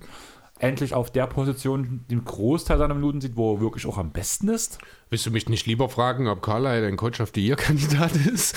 Nächste Saison. ähm, könnte durchaus sein. Also ich habe jetzt die Zahlen von Körner an, äh, von Körner, von Turner an sich nicht im Kopf, ob denn da unbedingt so viel Entwicklung da ist. Mal gucken. Achso, Mais wird mit Y, ich glaube, geschrieben in dem Fall. Ne? Miles. Ja. ja, aber mit Y. Echt? Ja. Okay, ich hatte falsch geschrieben. Ja, ich hatte es auch erst, ich habe bloß gesehen gerade. Also er ist jetzt bei diese Saison bei, ja gut, nee, es ist gar nicht so sehr, wie ich dachte, 13 Punkte, 7 Rebounds. Turner ist ein schlechterer Rebounder, als ich gedacht habe, wenn ich ehrlich sein soll. 6,7 Rebounds Karriereschnitt. Ich habe auch mal gedacht, er wäre zumindest mal bei 15, 16 Punkten gewesen, aber das hat er ja auch noch nie erreicht. In seinem zweiten Jahr waren es mal 14,5, sonst nie mehr als 13,3. Er ist halt das ein guter Teamverteidiger und auch ein guter Team-Rebounder, dass er halt gut ausboxt für seine Teammates. Hm. Aber die rein zahlen lassen, die schreien regelrecht nach Most Improved eigentlich genau, nächstes deswegen. Jahr. Ja, richtig. Das, das habe ich ja. mir direkt hier so aufgeschrieben, weil ich es interessant fand. Also hm. Also ich habe ja Turner ein paar Fantasy-Leagues gehabt, habe mir auch danach irgendwann getradet damals in diesem Punkt Turner habe ich ja gegen Robert Williams und ähm, Gordon Hayward abgegeben. Mhm. Was jetzt durch die Verletzung von Turner eigentlich gar nicht so schlecht lief, bis sich Hayward verletzt hat. Aber ja, ich muss halt sagen, ich bin ja ein riesen Turner-Fan und sehe halt wirklich nächstes Jahr, wenn sich jetzt nichts gravierend ändert am Liga-Geschehen, ist es auf jeden Fall nächstes Jahr mein Top-MIP-Kandidat. Ja, also spielt auf jeden Fall oder kann auf jeden Fall dort eine äh, sehr interessante Rolle spielen, ohne Frage. Aber ich würde sagen, wir bleiben doch mal ganz kurz, bevor wir deinen ähm, Boston-Deal durchgehen, bei dem Vier-Team-Deal. Deal, mhm. Der Bucks, Pistons, Kings und Pistons. Bucks, Kiss, Pistons, Kings und Pistons? Ja, genau. Die Clippers fehlen noch. Mhm. Das Wichtige, das, das gute Team fehlt noch. Ja, fangen wir direkt bei den Clippers an. Was bringt dieser Deal den Clippers? Rodney Hood, Instant, ineffiziente Offense. Also Vielleicht ja. wird er in einer guten Rolle nochmal ein bisschen besser funktionieren. Hood ist, ja, keine Ahnung, Hood könnte durchaus auch washed sein, wenn ich ehrlich sein soll. Ja, aber, aber in einer kleinen Rolle mit einer guten Teamkonstrukt und das haben ja die Clippers durchaus, kann er durchaus auch nochmal ein positiver Faktor werden. Sammy Oshale ist für mich so ein Spieler wie äh, ähm, vielleicht auch Justice Winslow vor der Saison guter Verteidiger. In der Offense kann er eigentlich nicht so viel zeigen, mhm. hat auch nie die richtigen Entwicklungsschritte gebracht. Aber auch Justice Winslow, den alle abgeschrieben haben, sah bei den Clippers ja im richtigen Konstrukt wieder mal ja. gar nicht so schlecht aus. Deswegen in wenigen Minuten glaube ich auch, dass Ogele zumindest kein Minusspieler bei den Clippers sein wird, sondern einfach so jemand, der halt mitschwimmt, sage ich mal so. Und der ganz große Punkt, man spart durch die Abgabe von Sergi Ibaka gute 30 Millionen Dollar. Kannst du dir nicht ausdenken. Du hast dich de facto sogar noch verbessert und sparst 30 Millionen ein. Das ist jetzt, ich weiß nicht, der siebte Clipper-Stil dieser Art in Folge, habe ich den Eindruck. Also ganz ehrlich, Eric Hut ab. Hut ab, wirklich. Also wenn die Clippers was können, dann ist es äh, solche Deals machen. Also man muss halt ehrlich sagen, ich finde, man hat sich nicht klar verbessert, weil Ibaka vor allem in den Playoffs schon ein wertvollerer Spieler ist als diese beiden. Allerdings hätte man ihn eh abgegeben, er würde sowieso wenig Minuten sehen. Eben, also er hat ja keine Zukunft in genau. LA. Der wäre ansonsten einfach im Sommer ohne Gegenwert gegangen. Jetzt hat man vielleicht noch mal zwei kleine Assets, mit denen man im Sommer noch mal einen Deal machen kann. Ich weiß nicht, wie die Verträge aussehen von Hood vor allem. Oshile ist ja noch ein Rookie-Deal, da müsste noch ein Jahr haben. Hood weiß ich nicht, ob er ausläuft. Ja, das habe ich jetzt auch nicht im Blick, muss ich mhm. ganz ehrlich sagen. Habe ich auch nicht geguckt, einfach weil es für den Fall jetzt ein bisschen unrelevant ist, sage ich mal. Aber ich würde sagen, gehen wir weiter zu den Bugs. Die haben ja vor allem als wichtigen Cornerstone dort ähm, Ibaka bekommen, was einfach wichtig ist, weil man hat durch die Verletzung von Brook Lopez eigentlich auf, dem, auf der Weak-Position bloß Bobby Portis, der spielt eine überragende Saison. Allerdings. Bisschen schwierig für die Playoffs alleine. Vor allem, wenn sich mal Portis verletzt, dann muss Janis die ganze Zeit die 5 spielen, beziehungsweise auch wenn Janis mal ausfällt. Mhm. Du hast einfach keinen weiteren Center. Ja, Hut übrigens läuft aus. Ganz kurz am Rande. Perfekt. Und die Pistons können Beckley ausprobieren, die Kings erhalten die Vincenzo und ganz wichtig, seine Bird Rights.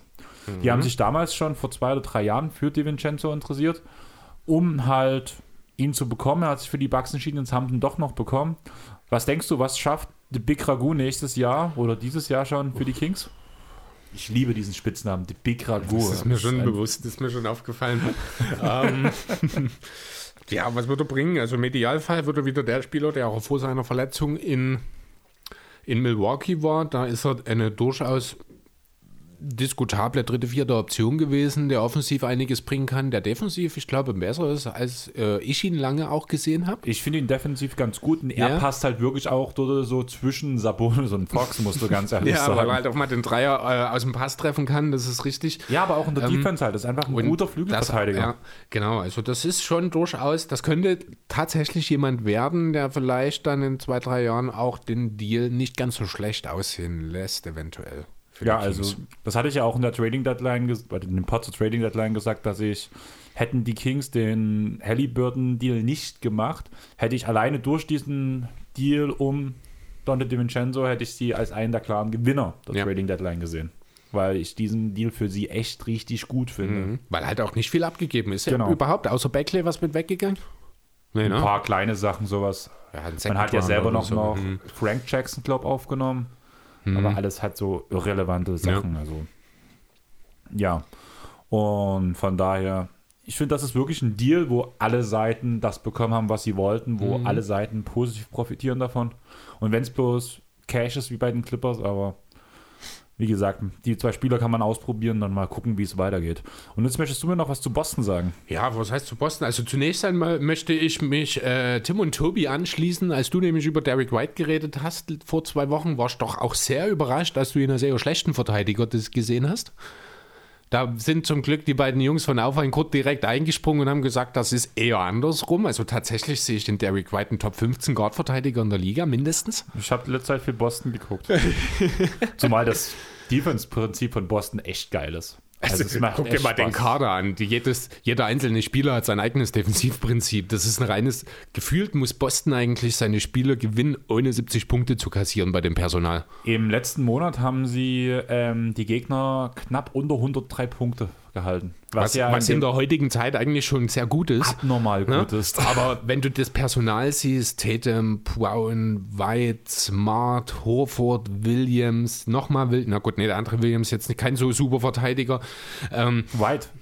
White habe ich nicht mitgenannt Nein, gerade? ich glaube nicht. Ist auch egal. Ne? Also das rein theoretisch darf gegen dieses Team keiner effizient scoren. Ja, das ist das Krasse. Aber ist dir mal aufgefallen, wie Robert Williams derzeit verteidigt? Was meinst du? Robert Williams zu seinem Perimeter verteidigen.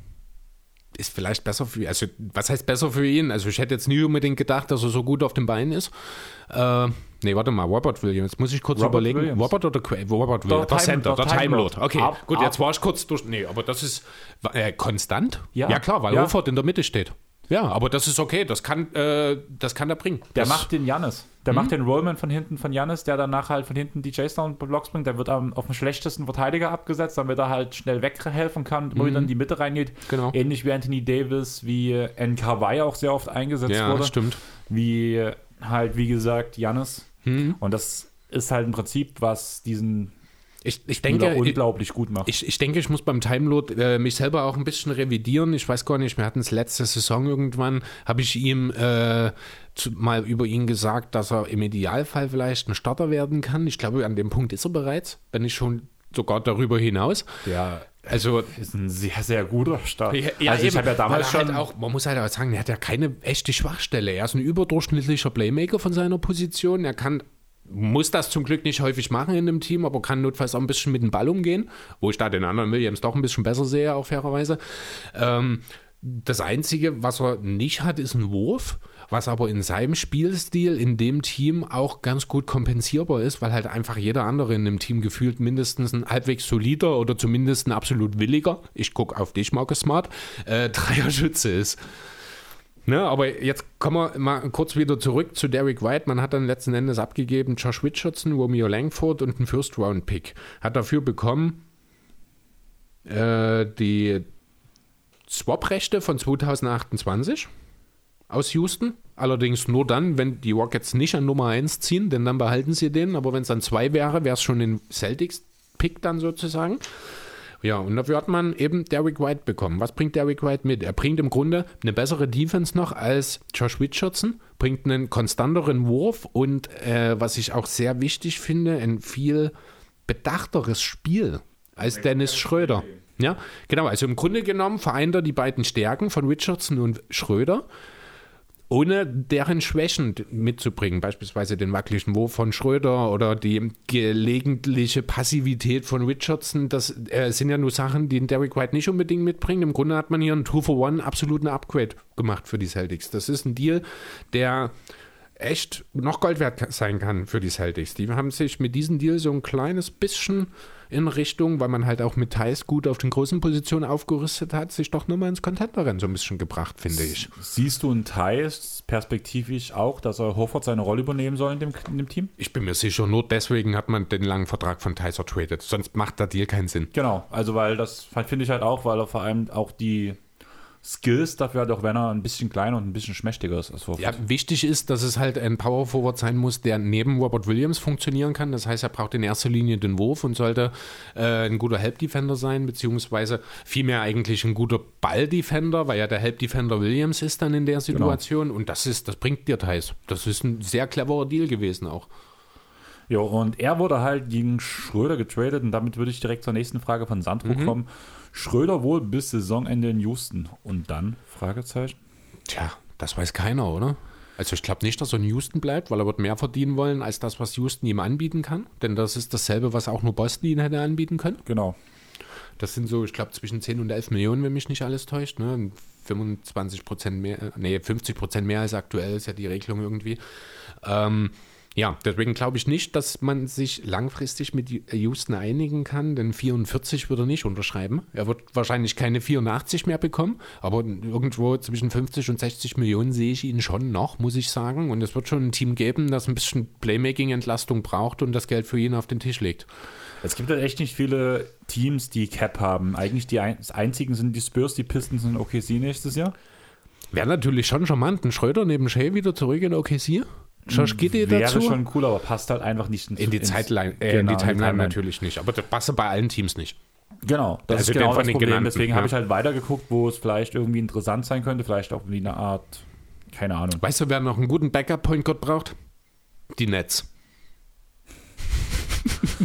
Tatsächlich als interessante Teams habe ich mir die Knicks, die Blazers und die Pacers aufgeschrieben. Die Knicks finde ich tatsächlich sehr interessant. Die Pacers sollten also der Fit würde als durchaus auch funktionieren neben Halliburton. Blazers und Pacers habe ich sie so ein bisschen als Sixth, in der Sixth-Man-Rolle. Äh, bei den Pacers finde ich sogar. Du hast Brockton. Ach stimmt, ja, aber Brockton war ja auch schon so halb verfügbar. Wer weiß, ob der nicht im Sommer auch noch verfügbar gemacht ja, wird. Nicht. Vielleicht gibt es ja auch einen seinen Trade um Schröder und Brockton, wer weiß. Wäre Quatsch, weil würde Houston natürlich nicht machen, aber und vor allem hätte Houston gesehen. ja in dem Fall auch nicht über ihren Cap gehen. Damit hast du immer noch den hm. Betrag von Schröder. Ist denn der Cap voll? Das ist ja keine Cap-Frage bei Schröder, ja. sondern die Bird-White-Geschichte, die ja genau, bei Schröder der Cap das ist Thema. voll bei Houston. Ist die? Dieses Team hat einen vollen Cap? Ja, na, du hast ja Ach ja, also klar, da liegt ja noch der Wahlvertrag, liegt ja dort drin. Stimmt. Gordon. Da sind auch 20 Millionen. Ja, stimmt. Den wollte man ja nicht abgeben. Ja, okay, danach, ja, dann ist die Hälfte schon Christian weg. Wood. Der ja auch ordentlich verdient. Genau. Ja, stimmt schon. Ähm, Jalen Green als First Rounder zeitig gepickt. Ja, das sind sieben oder acht. Ja, gut, ja, das läppert, läppert sich dann schon. Genau. Ja, hast recht. Krass, hätte ich jetzt gar nicht unbedingt auf dem Schirm gehabt. Aber ja. ist auch, ich habe auch mal in die äh, Capspace-Geschichte geguckt und es ist tatsächlich nicht viel da, wo äh, tatsächlich der Platz wirklich für ihn da wäre. Die Spurs könnte ich mir schon theoretisch vorstellen. Irgendwie gar nicht. Also habe ich. Naja, er wäre jetzt nicht der Erste, der nach San Antonio kommt und ein völlig anderer Spieler sagt, also völlig anderer in Anführungszeichen Spieler ist, weil er halt die Popschule äh, sich annimmt und entsprechend effektiver sein kann. Wenn dem Pop dann tatsächlich, ja doch, ich denke, Jahr macht er noch, oder? Hab ja. jetzt noch nichts lauten hören, dass er aufhören will. Ja, nee, glaube ich auch nicht. Ja, von daher, also das könnte ich mir schon vorstellen. Ist auf den ersten Blick jetzt kein super passender Fit. Auf der anderen Seite würdest du halt auch in die John Murray ein bisschen in seinen Minuten äh, kaschieren. Ob das jetzt so clever ist dann an der Stelle, rein entwicklungstechnisch kann man natürlich auch drüber diskutieren. Ähm, aber ich finde, es hat einen gewissen Reiz auf jeden Fall. Aber so richtig weiß ich auch nicht, wohin mit Schröder. Er wird natürlich am liebsten viel Geld verdienen und um den Titel mitspielen wollen. Ich glaube, es fürchte, geht nur über den Midlevel. Ich fürchte, er wird sich für eins für beides entscheiden müssen. Entweder für einen kleinen Deal zum Contender oder er will halt das Geld. Dann landet er aber eben in Detroit oder San Antonio und dann spielt er halt und auf so absehbare Geld Zeit. Liegt da auch nicht rum, musste ganz ehrlich sagen. Klar, er kann. Ja, das kann natürlich auch noch im Sommer viel passieren. Ne? Genau. Das, es wird sicherlich Mittel und Wege geben für fast jedes Team, wenn die da Interesse daran haben, entsprechend Capspace zu generieren. Ich sage nur, wir haben es letzte Woche angesprochen, dass ja die Sixers offenbar schon Pläne schmieden, um diesen dritten Star im Rahmen dieses Tobias Harris Deals zu ertraden. Da wäre also man findet immer Mittel und Wege, um da irgendwie was zu machen. Es findet sich immer ein Sacramento, das irgendeinen Dumping-Deal annimmt, damit jemand anderes einen Deal machen kann. Genau. Ja, und wie gesagt, was wären deine drei Top-Stationen jetzt für Schröder, wo du ihn am liebsten sehen würdest? Boah, kann ich echt, also so konkret, ich habe es tatsächlich gar nicht gemacht. Ich bin halt an dem Punkt angekommen, wo es für mich hieß, Contender oder Geld. Und irgendwo schwimmen immer noch die Lakers in meinem Kopf rum, wenn ich ganz ehrlich sein soll, weil das irgendwie auch nach Unfinished Business sich anfühlt. Na nein, also Lakers ist ich durch. Weiß, na, glaube ich nicht, weil Schröder hatte durchaus auch, wenn ich das richtig verstanden habe, jetzt im Februar Interesse, Klasse, auch ja. wieder zurückzugehen. Warum soll das im Sommer nicht vielleicht nochmal so sein? Wer weiß. Ähm, das ist, was ich auch irgendwie charmant fänden würde. Ich weiß aber nicht warum, um ehrlich zu sein. Wäre Orlando. Dort würde er vielleicht, ja, aber das andere nee, das ist eigentlich Deutsche. Quatsch. Ja, ne, vor allem jetzt, wo ich kurz drüber nachdenke, da ist Anthony, da ist Sachs, da ist, da ist äh, Markel Fultz, das bra die brauchen den nicht. Ähm, ja, es wird schwierig. New York finde ich auch noch sehr interessant, aber weil die könnten, dort könnte tatsächlich die eine ganz klare Starting Point Guard Planstelle offen sein. Ja, also wie gesagt, ich habe halt die Knicks, die Blazers und die Pacers. Bei den Blazers und Pacers halt jeweils von der Bank. Ja. Weil da würde ich es auch interessant finden, jetzt vor allem, wo McCallum weg ist. Mhm. Du wirst schon aus dem Background mit Simons beziehungsweise Lillard. Lillard und Lillard starten, wirst dann aber relativ schnell einen von beiden auf die Bank setzen. Und da muss man ja wirklich sagen, dass Schröder der klar bessere Guardverteidiger als die beiden ist. Damit hast du mhm. nochmal ein bisschen einen defensiv willigeren Guard neben einem der beiden steht im Vergleich okay, zu CJ McCollum. Ob, ob, er wirklich williger ist, weiß ich nicht. Also ich würde jetzt den Willen bei McCallum auch nicht unbedingt absprechen. Da war halt einfach nicht mehr drin. Schröder ist schon ein besserer Verteidiger als alle drei Portland Guards, die wir jetzt genannt haben. Also auch den einen Ex-Guard von den Blazers mit McCallum. Ähm, er wird aber, ich glaube, auch dort defensiv ganz sicher keine Bäume ausreißen können und das Team dort nicht wirklich alleine äh, verbessern können. Das glaube ich auch einfach nicht. Genau, sehe ich auch so, aber ja. er würde halt auch irgendwo in die Timeline reinpassen. Also würde mh. auch vom Profil her halt einfach besser zu Lillard passen als ein McCollum, finde ich. Ja, das schon, aber je länger ich drüber nachdenke, desto charmanter finde ich tatsächlich die Knicks. Das ja. würde ich mir wirklich gerne ansehen, denn es, äh, bei den Knicks, das ist eine Sache, die finde ich gut. Und was wird er jetzt noch in Houston machen? Also ich habe mir halt so hingeschrieben, er soll ein Leader für die jungen Spieler sein, so ein bisschen vorangehen. Ja. Ich sehe da halt, was, was mich ein bisschen interessiert, er lernt ja irgendwo in eine Vorbildfunktion zu, ähm, mhm. Ähm, zu kommen und die Spieler um sich herum besser zu machen, weil das ja seine primäre Aufgabe wird danach für die Jungen das, das sollte seine Aufgabe sein, das ist richtig. Ob er da dem gewachsen ist, das muss man natürlich noch schauen. Also muss man mal ehrlich sagen, seine öffentliche Wahrnehmung ist nicht ganz zu Unrecht ein bisschen angekratzt. Ähm, das hat er sich natürlich selber zuzuschreiben, weil er, wie ich finde, sich auch manchmal einfach ganz blöd präsentiert. Ja. Ich denke da zum Beispiel an sein goldenes Auto, mit dem er gerne post.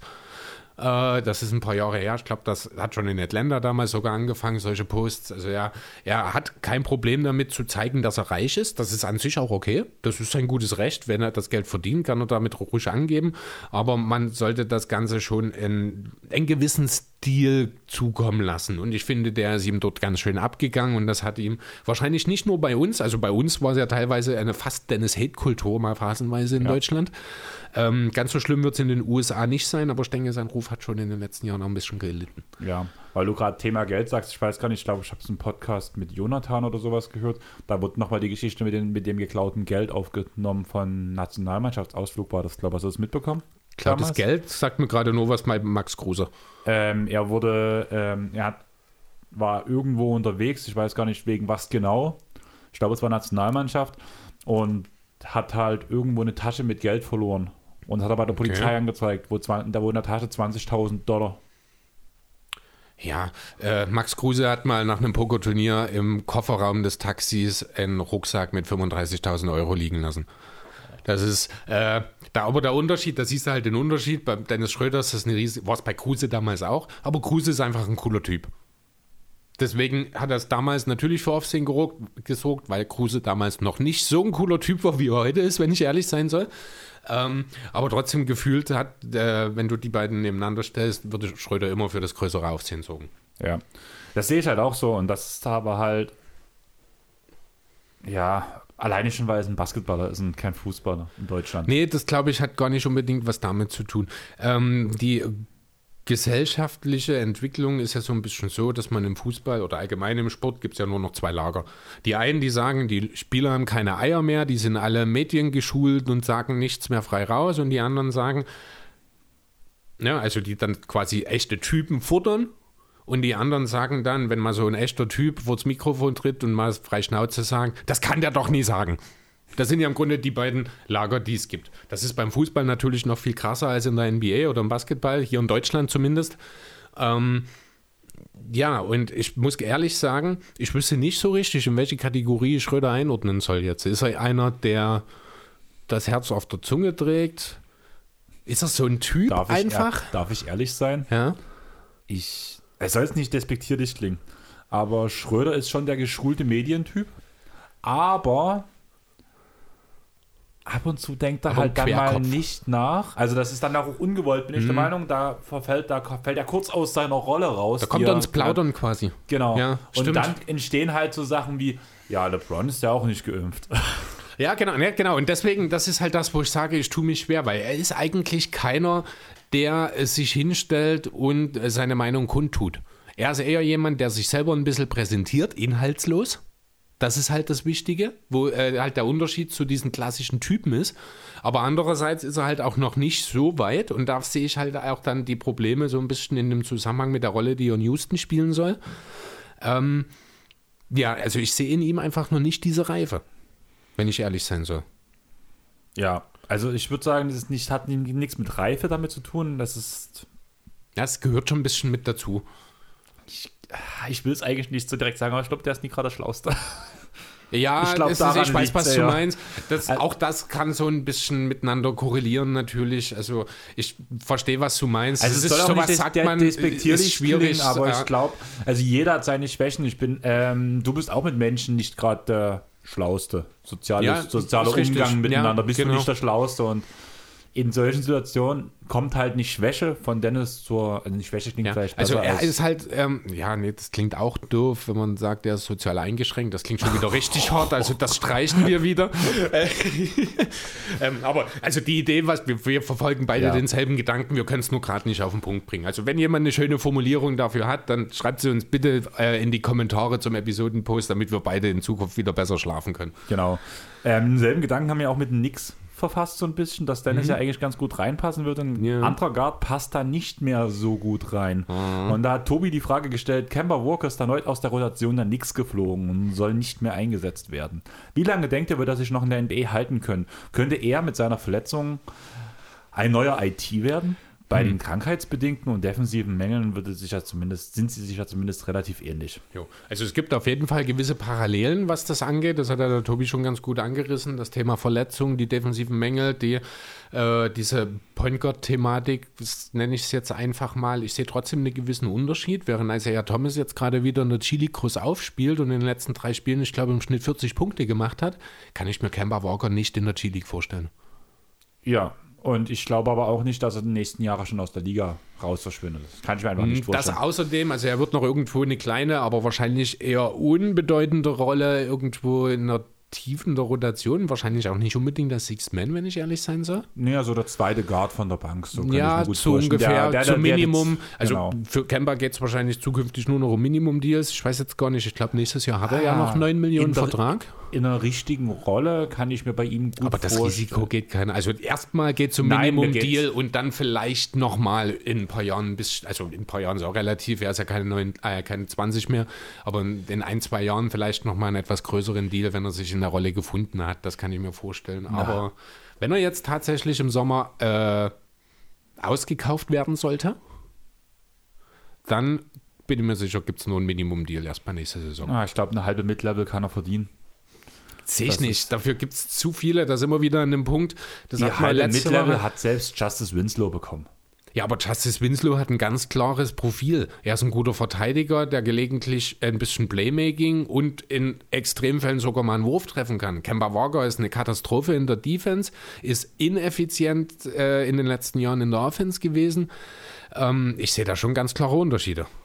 Ja, aber Kemba hat einfach trotzdem mehr Erfahrung, gerade für ein Team wie die Miami Heat oder sowas, könnte ich, also im passt richtigen, da, passt also da jetzt Miami nicht rein, ist jetzt, geht, nee, geht, geht tatsächlich finde ich, jeder Spieler passt irgendwie nach Miami, weil Spo und Pat Riley sie zu Heat-Spielern machen. Also Miami ist tatsächlich ein sehr schönes Beispiel für einen Ort, wo ich ihn mir sehr gut dann nochmal erfolgreich vorstellen könnte. Aber mit den Kaderplätzen, die sie belegt haben, auch über mehrere Jahre, hat er keinen Platz bei Miami. Und auch da müssen wir wieder sagen, natürlich kann im Sommer alles anders aussehen. Was ich ganz allgemein zu dem Vergleich Kemba IT noch kurz sagen möchte, ist, dass ich finde, dass der Peak von IT dem von Kemba deutlich überlegen ist. Mm. Also die beste Saison von Isaiah Thomas war besser als die von Kemba. Ich finde nicht, dass wir da relativ viel drüber diskutieren sollten. Thomas war Platz 3 im, äh, im MVP-Ranking. Ja, die ja, Celtics sind tief in die Playoffs geführt mit der ganzen Storyline noch dazu. King of the Force. Davon ist Kemba auch in Charlotte in seiner besten Saison weit entfernt gewesen. Ja, aber das Ding ist, dass IT auf jeden Fall die besseren Teammates hatte. Wenn du danach mhm. Thema MVP-Konversation, sie waren weit von der Tabelle auch wegen IT, aber man hatte halt einfach auch das bessere Team. Kemba ist nie in die Situation gekommen, um überhaupt auf dem Platz zu stehen, um in, in die MVP-Konversation zu kommen. Ja, aber das ist jetzt, äh, das kannst du ja IT jetzt nicht als Nachteil auslegen, dass Kemba da nicht diese Möglichkeiten hatte. Ja, aber deswegen würde ich diesen Punkt MVP-Case gar nicht als Case sehen, weil ich finde, also ganz ehrlich, individuelle Leistung kannst du sehen. Ja, das ist ja das, was ich sagen will. Der IT-Peak individuell ist höher als der von Kemba. Das ist das, das ist die Grundaussage, mit der ich eingestiegen bin. Ja, aber ich finde, dass das ähm, spielerisch gar nicht so weit auseinander geht. Nicht so Alleine weit, schon, aber ich sehe IT einfach höher, will ich sagen. Weil er in den entscheidenden Momenten, also das, nicht das höher sagt, ist doof, ich weiß. Das, sagen, das, hat wahrscheinlich IT in seinem Leben noch nie gehört in der NBA, dass jemand höher ist, äh, dass er höher ist als jemand anderes. Ähm, weil ähm, er halt auch einfach jemand ist, der mehr Aufmerksamkeit. Also er hat halt diese, das ist das, was mir bei Kemba manchmal fehlt. Kemba ist halt ein, ein, Zocker einfach. Kemba ist jemand, der will raus, der will zocken, der hat unheimliches Talent, das ist so ein Wackerpark-Spieler. Isaiah Thomas ist ein absoluter Fighter, ein Kämpfer, der nie irgendwas aufgibt. Das sind so Sachen auch, wo ich sage, dass da hat er deutliche Vorteile gegenüber Kemba, kombiniert eben mit diesen, und nochmal, ich rede eindeutig vom Peak, ne? ich rede nicht von der gesamten Karriere, ich rede vom jeweiligen Karriere-Peak der beiden Spieler und ähm, da muss man schon sehr, sehr, sehr überzeugend sein, um mich davon abzubringen, Isaiah Thomas dort als höher einzuschätzen. Ja, aber Isaiah Thomas ist für mich so ein Spieler, wie du schon sagst, so ein Energiebündel, der will immer alles zeigen, will immer alles machen. Und deswegen sind wahrscheinlich auch die Counting-Stats in den jeweiligen Peaks von IT wirklich höher. Aber Kemba ist halt eher so ein Chris Paul-Spieler, der den Ball verteilt, der einen Ball. Der einen Wenn er ein Chris Paul-Spieler wäre, hätte er die Hornets besser gemacht. Hat er ja. Also nein, ich meine besser als es waren. Ja, aber guck dir mal das Team ringsum an. Wenn nee, wenn nee, nee, Best, nee, nee, Guck, dir mal, Best, die, guck dir mal die Teams an, die Chris Paul teilweise um sich herum hatte wenn dein bester Spieler neben dir ein Jeremy Lamb ist, und das war zu dem Zeitpunkt der beste Spieler neben einem Trotzdem ist es, äh, ja, natürlich hatte, waren die Hornets nicht so gut wie die Celtics zu Isaiah Thomas Zeiten. Das mag ja, ja sein. Aber, Und aber, trotzdem bin ich mir auch sicher, in einem One-on-One -on -One gewinnt IT. Obwohl er ein Kopf kleiner ist. Weil er es unbedingt will. Ja, aber das heißt doch nicht, dass er unbedingt der bessere Spieler ist. Ich sage ja auch nicht, dass er der bessere Spieler ist. Ich sage nur, die beste das Saison von Isaiah Thomas war besser als die beste Saison von Kemba Walker. Ja, aber der wertvollere Spieler ist für mich im Endeffekt trotzdem Darum Walker doch gar nicht. Es geht gar nicht um wertvoll, es geht um individuell besser. Nur darum, nur Da gebe ich dir recht, aber ja? er ist trotzdem der wertvollere Spieler auch in seiner Peak gewesen. Ja, das ist schwer abzuschätzen, weil er halt nie in einem brauchbaren Team gespielt hat. Ne? Aber ich meine, er war jetzt in New York in einem Team, von dem man gedacht hat, das ist brauchbar und er ist absolut gescheitert. Was sagt das denn über ihn? Weil er über seine Pike raus, weil er verletzungs, wie wir jetzt bei dem Punkt sind, das ist genau der ja. Punkt, dass IT schon aus der Liga mhm. raus ist. Es ist, also ich verstehe schon deinen Punkt. Ähm, ich sehe es ein bisschen anders, aber ich glaube, wir werden auch nicht mehr auf einen gemeinsamen Nenner kommen. Vielleicht ich, gehen wir kann, weiter. Es kann auch sein, dass ich so ein bisschen eine rosarote Brille bei dem Punkt habe, weil diese Art Spieler wie Kemba ist, wie es ein blöd gesagt auch ein Satoranski ist, um nochmal eine Stufe mhm. runterzugehen jetzt vom Niveau, also von Chris Paul ja. zu Kemba zu Satoranski. Das ist so eine gewisse Art Spielertyp, wie ich es liebe. Ich auch. Und Aber das ist halt, und solche Spieler sehe ich immer als wertvollerer an, als blöd gesagt, ein IT, sagen wir mal, ah, nee, Dennis Schröder ist auch ein schlechter Vergleich dazu, aber so ein Energiebündel, der immer alles gibt, weil ja, da aber damit, halt also, diese, da, ist, da ist nicht so der Kopf mit dabei. Da du willst jetzt Isaiah Thomas den Kopf. Also, sorry, nee, aber jetzt geht's zu Im weit. Vergleich zu Kemba. Nein, wie denn? Was denn? Wo denn? Isaiah Thomas hat die Celtics angeführt in einem richtig guten Team. War er der beste Spieler? Mir geht es aber darum, dass er halt viel für sich selbst auch kreiert hat, beziehungsweise den direkten Abschluss während. Ja, aber das ist Kemba nicht anders. Also, sorry, Kemba ist vielleicht ein bisschen ein besserer Playmaker als Isaiah Thomas. Viel besser. Aber. Ich aber äh, Kemba ist jetzt auch kein Playmaker, also kein Passing Point Guard, wie es ein Chris Paul ist oder ein Steve Nash war oder ein Ish Smith ist, wenn wir bei der tieferen Kategorie bleiben, sozusagen. Das ist ein Kemba auch nicht. Kemba ist ein, ist ein, ja, ist ein Wackerpock-Zocker. Jemand, der halt äh, über sein Playmaking, über seine, also über seine Handling-Skills kommt und dadurch halt, genauso wie das ein Westbrook und Norden theoretisch auch machen, seine Assists generiert. Ne, sind beides auch überdurchschnittliche Playmaker natürlich. Ähm, sind vielleicht tatsächlich schlechte Beispiele an der Stelle. Vielleicht mhm. ist dort wirklich eher Dennis Schröder das bessere Beispiel. Also richtig der halt durch seine, ich das auch nicht. Nee, so richtig, aber der halt so durch seine äh, aus einer Isolation eher heraus agiert. Während, ne, was Herrn Kemba auch gerne macht, macht, weil er das Paul ja auch. Aber auf einer völlig anderen Art und Weise.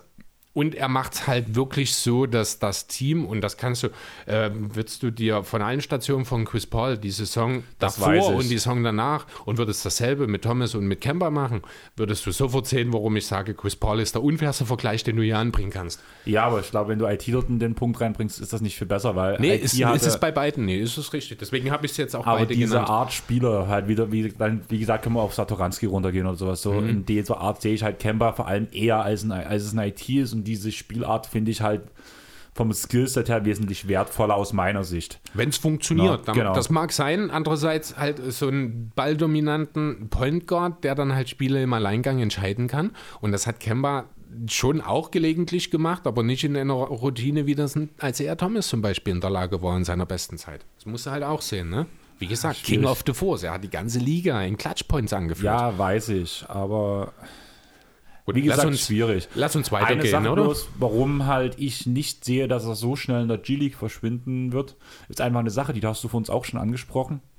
Ähm, Kemba ist 8 cm größer als IT, mhm. hat 5 cm mehr Wingspan und ist zwei Jahre jünger. Weshalb ich ihn noch mal ein bisschen länger sehe, zumal die rein sportlichen Stats, die man bei ihm über die komplette Karriere, nicht bloß über den Peak gesehen hat, doch schon höher waren er von einem renommierteren College kommt, da schon am College halt mehr gezeigt hat, höher gepickt wurde natürlich auch. Ja, ist das 60. Und, Pick, also ja, Thomas, Ich ne? weiß, mir geht es halt einfach darum, nee, einfach, schon, wenn man genau diese Punkte ja, aber du, du, du tust halt jetzt gerade die vor der NBA-Karriere-Accomplishments quasi aufzählen. Die haben ja für die NBA-Karriere auch keine wirkliche Bedeutung. Ja, aber zum Beispiel tut halt ein zwölfter Pick, ich bin mir gerade unsicher, wo Kemba damals gepickt wurde, ja. ist vom Prinzip her auch bei einem bei ähnlichem Krankheitsverlauf länger in der Liga als ein 60. Pick. Ja, das ist klar. Darum der 60. Pick würde ich glaube in sieben von acht Jahren nicht mal in die NBA kommen. Genau, darum ähm, ging es jetzt bloß, warum okay. ich denke, dass Kemba sich länger in der Liga noch halten wird, weil das ja eigentlich der Aus, ähm, mhm. der, die Grundlage der Frage war, nicht welche Peak besser war, über was ja, wir die ganze nee, Zeit diskutiert genau, also das wollte ich halt, ja. das fand ich halt, das, in dem Kontext wollte ich das halt mal mitbringen. Was ich halt, das habe ich am Anfang schon gesagt, ich sehe halt Kemba auch nicht die Chance, um die Chance in der Chili kämpfen. Das ist das, was ich das eigentlich meine. Ich sehe Kemba seine Karriere beenden, wenn es nicht mehr ist und gut. Während IT wahrscheinlich in fünf Jahren noch Chili spielt. Genau, sehe ich auch so. Ja. Das sehe ich 100% genauso. Genau. Und das ist das, was ich halt bei IT mit diesen Ich will unbedingt und ich, diese Kopfsache, das ist das, was ich da so positiv hervorheben wollte. Dann würde ich sagen, wir gehen von Spielern, die nicht mehr spielen sollen, zu einem Spieler, der wieder spielen soll. Zweite Frage von Sandro an Chris. Gibt es bald ein Willie Corley Stein Jersey bei dir? Ganz bestimmt nicht. Thema beendet. Ich der Will Murray will mich stressen. Ich hab's echt satt. Das Ding ist, ihr braucht noch einen Big Man. Ja, natürlich, weitere. das ist richtig. Aber hätte es nicht ein ordentlicher sein können? Wer? Ja, das ist momentan also, noch. Also genau. ich muss ganz ehrlich sagen, nachdem ich letzte Woche ange, äh, das, zum, diese Moe-Aussage, ähm, wir haben schon jemanden und ich bin überrascht davon, dass wir es noch nicht offiziell gemacht haben, wo ich noch letzte Woche gesagt habe, ich hätte mich ja gefreut, wenn es Tristan Thompson war, der mhm. zu dem Zeitpunkt aber schon mit Chicago committed war. Ähm, ich hätte in tausend Versuchen nicht an Willie Colley Stein gedacht. Wie kann sich Daryl Morey hinstellen und voller Vorfreude auf Willie Colley Stein sein? Wie geht das denn? Das Ding ist, ich habe mal geguckt, wer ja so auf dem Free Agent Markt gerade rumliegt. Nicht so breit an Centern, die wirklich Center auch spielen können. Mhm. Das sind die drei Namen. Du kannst mir jedes Mal ein Ja oder Nein sagen. Mhm. Ähm, Shahil Okafor. Mhm, mhm, mhm, das wird besser. Ennis Kanter. nee. Und der einzige Name, den ich wirklich gleich interessant gefunden hätte, aber dadurch, dass ihr jetzt ja direkt nach dem Ticket greifen wollt, auch sehr unpassend, Moses Brown. Ja, der funktioniert. Also interessant, ja, wären wir. Aber falscher äh, Zeitpunkt. Genau. Wären wir vielleicht vor zwei Jahren wäre das interessant gewesen, jetzt aktuell dann im Contention nie. Also und das stimmt schon. Äh, ja, die Optionen sind tatsächlich nicht so sind, der Renner. Das sind die besten. Sonst ja, hätte ich ja noch sowas wie Greg Monroe so entgegenschmeißen können. Ja, also man muss halt schon dazu sagen, es geht hier um 10 Minuten pro Spiel. Vielleicht ist das auch nochmal die Sache, die das Ganze ein bisschen relativiert. Für 10 Minuten soll er ruhig ein bisschen orientierungslos über das Feld springen, ab und zu mal einen Block setzen und gelegentlich mal einen LEU versenken. Vielleicht schafft er es ja sogar dabei nicht allzu negativ aufzufallen. Dann bin ich am Ende schon zufrieden. Aber ganz ehrlich, das kann, also das ist halt die Lösung jetzt auf die Schnelle. Vielleicht genau. hätte man dann auch einfach noch mal ein bisschen die Füße stillhalten sollen und gucken, was bis zum Wochenende noch auf dem Buyout-Markt vielleicht passiert oder bis zum Montag hat man ja noch Zeit. Ähm, denn ich bin mir schon sicher, dass vielleicht noch eine bessere Option auf den Markt kommt.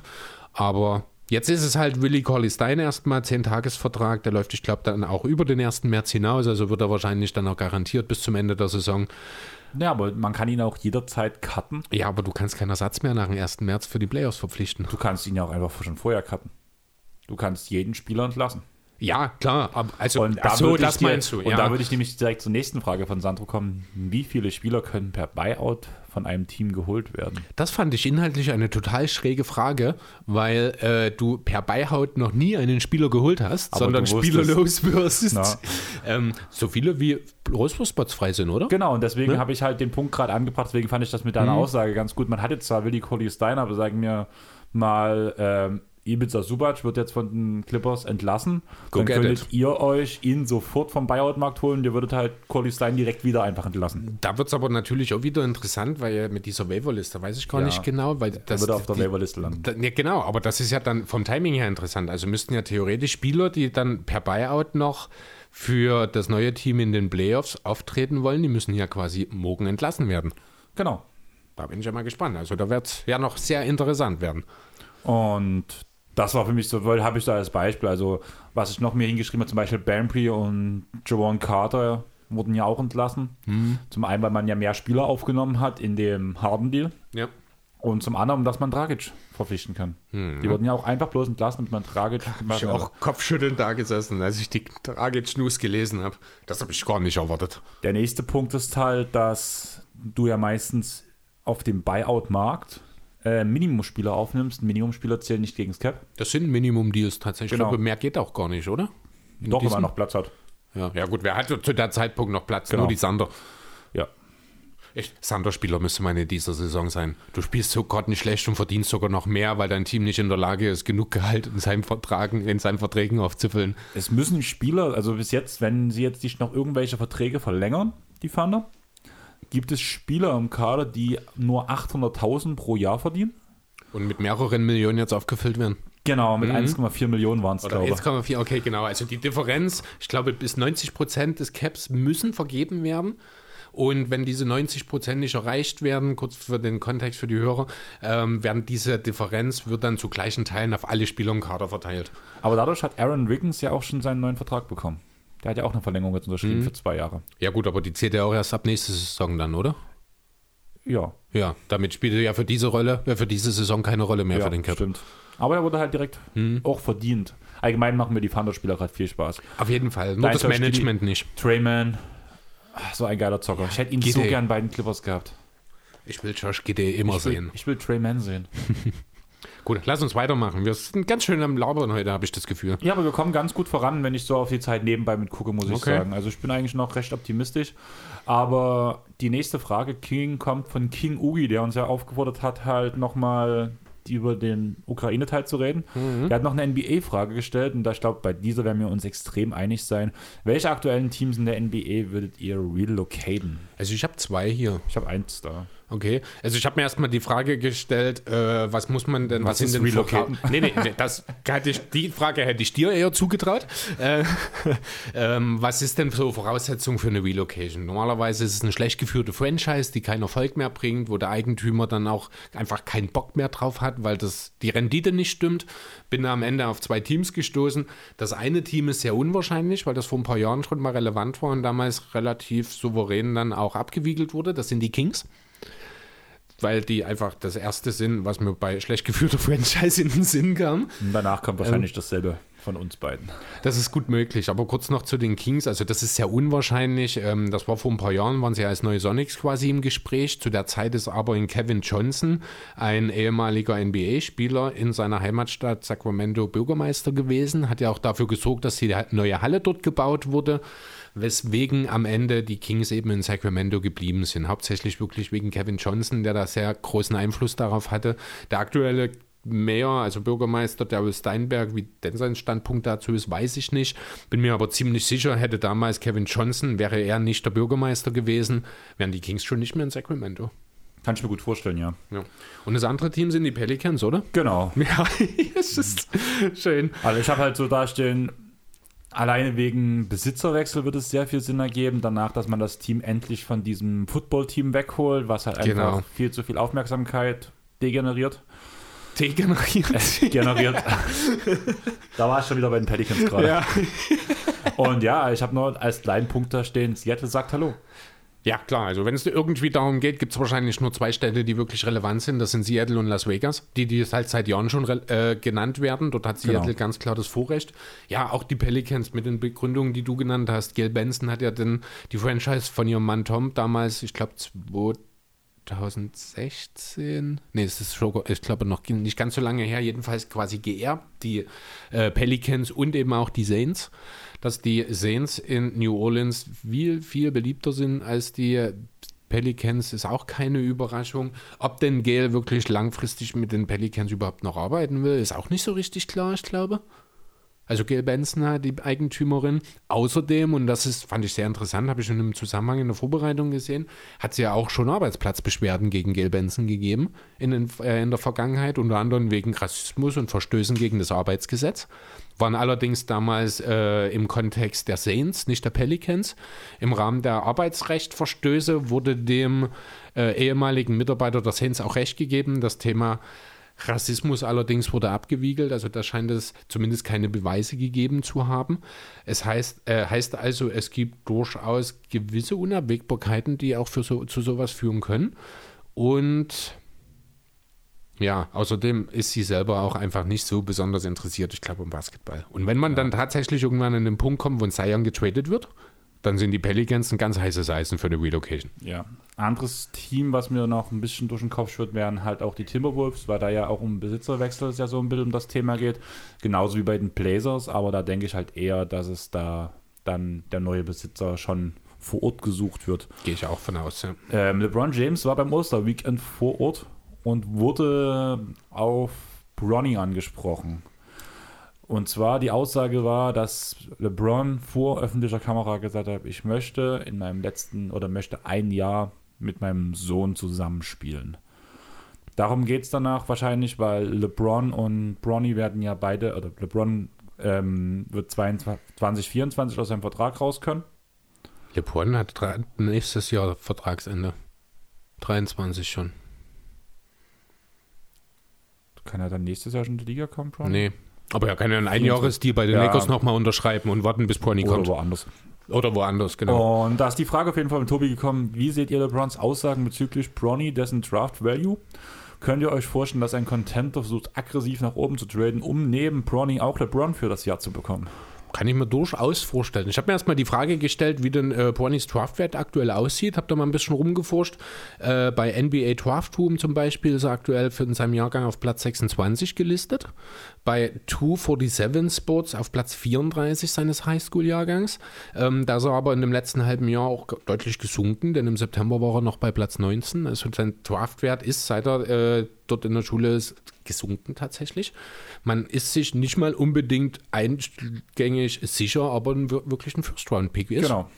Ja, äh, interessanter Nebeneffekt übrigens, dass der äh, beste Spieler seines Jahrgangs ist ein Sohn von LeBrons Cleveland Cavaliers Mitspieler, Deshuan Wagner. Okay. Fand ich auch sehr interessant. Also DJ Wagner äh, ist wohl der beste Spieler des Jahrgangs aktuell und er hat von 2002 bis 2005 hat dessen Vater mit LeBron in Cleveland gespielt. Fand ich sehr interessant. Ähm, die Frage ist ja, was bekommt man denn überhaupt alles, wenn man für Pony tradet? Mit den Aussagen. Ne? Du bekommst einen dann 40-jährigen LeBron, der aber mit Sicherheit auch mit 40 noch jemand ist, der deinem Team weiterhelfen kann, weil er immer noch ein außergewöhnlicher Playmaker ist, weil er sich im Laufe der Zeit einen sehr guten Dreier aufgepackt hat mittlerweile, der, mit dem er eben auch abseits des Balles im hohen Alter noch gefährlich sein kann. Jason Kidd fällt mir da spontan ein zum Beispiel. Du bekommst ähm, unheimlich viele Medienpräsenz. Du kriegst einen wirtschaftlichen Aufschwung, weil du auf einmal gleich zwei LeBron James Trikots hast, die du verkaufen kannst. Mich würde interessieren, welche Nummer Bonnie da nimmt. Äh, genau, und ähm, ja, außerdem, wenn man vielleicht sogar ein Contender ist, kann man damit sogar seine Chancen maximieren. Denn wie gesagt, auch ein 40-jähriger LeBron wird deinem Team noch weiterhelfen. So, und jetzt bringe ich dir die ganzen Gegenargumente. Mhm. Also, ja, Geld, auf jeden Fall, würde gut funktionieren. Also kleine Medienpräsenz. Fang, mhm. fangen, fangen wir erstmal bei der Beziehung innerhalb eines Teams an. Mhm. Bei einem Contender spielen Rookies nicht so viel. Mhm. In den ersten ein bis zwei Jahren machen Rookies, vor allem hochgedraftete Rookies, die besten Entwicklungsschritte, die wichtigsten mhm. Entwicklungsschritte. Denkst du, LeBron würde zulassen, dass Bronny wenig spielt? Wenn das, wenn das die Konsequenz daraus ist, dass er damit um einen Titel mitspielen kann und seinem Sohn damit einen Titel vermachen kann, definitiv. Bezweifle ich, muss Doch. ich ganz ehrlich sagen. LeBron wird ganz gut einschätzen können, zu was sein Sohn in der Lage ist und wird vielleicht auch rechtzeitig dann äh, entsprechend reagieren können, um ihn da in die richtige Richtung zu lenken, seine Rolle zu akzeptieren. Bonnie wird kein Star in der Liga, ich denke, da sind wir uns einig. Ähm, Im Idealfall wird aus ihm mal ein Rollenspieler an siebter, achter Stelle. Das ist das, wo ich ihn sehe momentan, ehrlich gesagt. Und da muss er sich auch erstmal hinentwickeln. Das heißt, wenn er nicht wirklich gerade bei einem absoluten Rebuild-Team landet, sehe ich ihn ohnehin erstmal viel in der G-League. Ähm, ja, kann ich mir gut vorstellen, aber gerade mit diesem Punkt LeBron, ich sehe da schon, dass da halt sehr viel Druck kommt. Das Alleine ist schon, natürlich ein das, Risiko, das man bedenken muss, genau. weil man halt vorher nicht wirklich mit ihm reden kann. Und LeBron will halt, bin ich schon der Meinung, will halt schon, dass sein Sohn sich gut entwickelt und dazu braucht er Spielzeiten. Ich glaube, dann wird LeBron auch Druck machen dafür. Er wird schon auch mit ihm, ne, mit ihm spielen wollen. Das genau. ist schon richtig. Aber man muss auch mal auf der anderen Seite sagen, welche Mädel hat denn LeBron dann noch? Also er hat ja jetzt schon kaum noch Möglichkeiten, die Lakers unter Druck zu setzen. Was soll er denn dann in drei Jahren machen mit irgendeinem Team, zu dem er gerade gekommen ist? Also ich sehe das Risiko gar nicht so hoch wie du. Aber wenn ich jetzt gerade sehe, was in den Medien, das gerade gesagt, man hat ein hohes, eine hohe Medienpräsenz. Mhm. Der Trainer wird, von, wird wahrscheinlich vor den Kopf gestoßen. Es werden tausend Interviews geführt, wenn er nach irgendwie, entweder wenn Bronny, Wieso wird der Trainer vor den Kopf gestoßen? Wenn Bronny zu viel spielt, man gegen und man dann schlecht spielt als Container, warum er so viel spielt Genau andersrum, wie sieht das LeBron, dass sein Sohn eigentlich so äh, dass Bronny eigentlich so seh wenig ich, spielt? Sehe ich überhaupt nicht das Problem, ganz ehrlich. Ähm, dafür ist LeBron Profi genug. Ja, natürlich, er will mit seinem Sohn spielen, das wird er auch tun. Das wird vielleicht auch nur drei, vier Minuten pro Spiel so sein, aber das wird ihm reichen, weil er ja mit ihm auch zusammen trainieren kann, die Reisen zusammen macht. Das ist ja das, ist ja das was LeBron auch eigentlich will. Ähm, er will ganz sicher, also da bin ich mir schon sicher, so professionell ist LeBron und ist sich seiner Rolle dann auch bewusst, dass er als 40-Jähriger keine großen Ansprüche mehr stellen kann. Und er hat nun mal auch keinen Dreijahresvertrag dann mehr am Rücken, mit dem er drohen kann äh, oder eine potenzielle Vertragsverlängerung, die äh, dann langfristig sein könnte, wie er das ja in Cleveland gemacht hat vor dem Love Trade etc., wo er halt gesagt hat, hier komm, jetzt los, Deal oder ich bin weg. Das, das gibt es dann nicht mehr. LeBron ja, hat äh, nur noch sehr, sehr wenig ähm, Druckmittel zu Druckmittel, dem genau. Gebe ich dir auf jeden Fall recht, aber trotzdem finde ich halt auch, er hat momentan keine Druckmittel gegen die Lakers, weil er auf jeden Fall noch ein Jahr für die Lakers spielt. Ja, eben. Aber man merkt seine Unzufriedenheit. Man merkt, dass ja, es nicht funktioniert. Das ist ja nichts und das Neues. Kannst du, ja, aber das ist ja genau der Punkt, den ich dort halt auch sehe. Was, wenn du ein Contender bist und um einen Titel mitspielst und danach sowas passiert, vielleicht auch, weil er einfach bloß die Rolle seines Sohnes über einen gewissen Stretch nicht cool findet, kann das vergiftend wirken. Das sehe ich nicht kommen. Also ich verstehe deinen Punkt, ich kann das ein Stück weit nachvollziehen, aber ich halte dieses Risiko für äußerst gering. Also ich sehe halt das ich Risiko... Ich sehe dort den professionellen Basketballer einfach im Vordergrund. Ich sehe halt das Risiko halt relativ, also nicht groß, sondern so durchschnittlich. Also du redest schon gefährlich. sehr, also so wie du die ganze Zeit redest, siehst du das als sehr groß an, wenn ich ehrlich sein soll. Ähm, so kam es zumindest bei mir an. Wenn man jetzt von dem gesamten Kontext rumgeht, wenn man bloß über LeBron redet, würde ich es als durchschnittlich sehen, weil ich traue es ihm zu, dass er Druck macht und dass er danach halt auch gewisse Sachen fordert, die vielleicht nicht gerade die klügsten sind, einfach um die Zukunft seines Sohnes zu verbessern, traue ich ihm zu. Weiß nicht. Aber einfach bei dem Punkt, wenn LeBron James irgendwo ist, dass die Medien so groß sind und dazu noch jetzt sein Sohn noch mit dabei, wird die Medien noch mal größer und dann gehen die Medien ja auch nicht bloß auf LeBron, sondern auch auf seinen Sohn. Ja, aber da kann er und sich ja schützender vorstellen. Das ist ja das kann die sich, perfekte Situation dann. Es kann perfekt sein, kann aber auch halt. Also, glaubst du wirklich, dass ein LeBron James sich von den Medien rumschubsen lässt?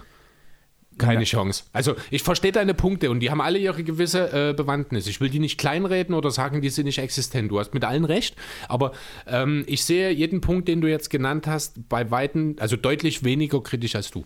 Ja, kann gut sein. Also du hast, also wir waren ja schon öfters bei dem Punkt, dass du auch LeBron eher wohlgesonnen bist als ich, weil ich mit vielen mag Arten sein. Ja, also ich nicht so dann, gut klarkomme. Genau beziehungsweise da eher mhm. Konfliktpotenzial mhm. sehe. Wie gesagt, ich kann gut verstehen, was du meinst und ich verstehe auch die Punkte, wo du halt sagst, zum Beispiel mit dem Schützen Folien stellen, aber ich sehe halt auch irgendwo den Punkt, dass es gewisse Situationen gibt, wo man sich nicht schützender vorstellen kann.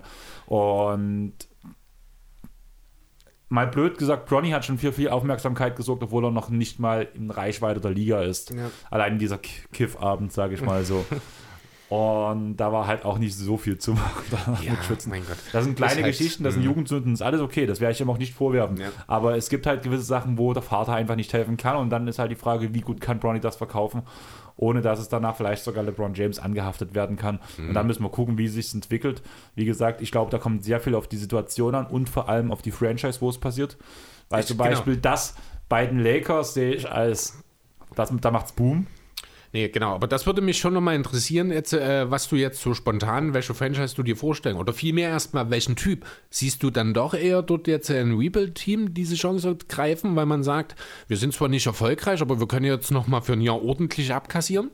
Dass hier vielleicht auch dann irgendwie ein Eigentümer von einem Rebuild kleine Marktteam kommt und sagt, wir holen uns jetzt Pony, um uns auch einfach mal eben im Mittelpunkt zu stehen? Oder siehst du doch eher dann einen Contender, dieses Risiko, also für dich ja deutlich größerer als für mich Risiko eingehen, zu sagen, wir holen uns jetzt einen Rookie, den wir spielen müssen, ein Stück weit, damit wir seinen Papa zufriedenstellen. Da ist aber das beispielsweise die Jazz heute.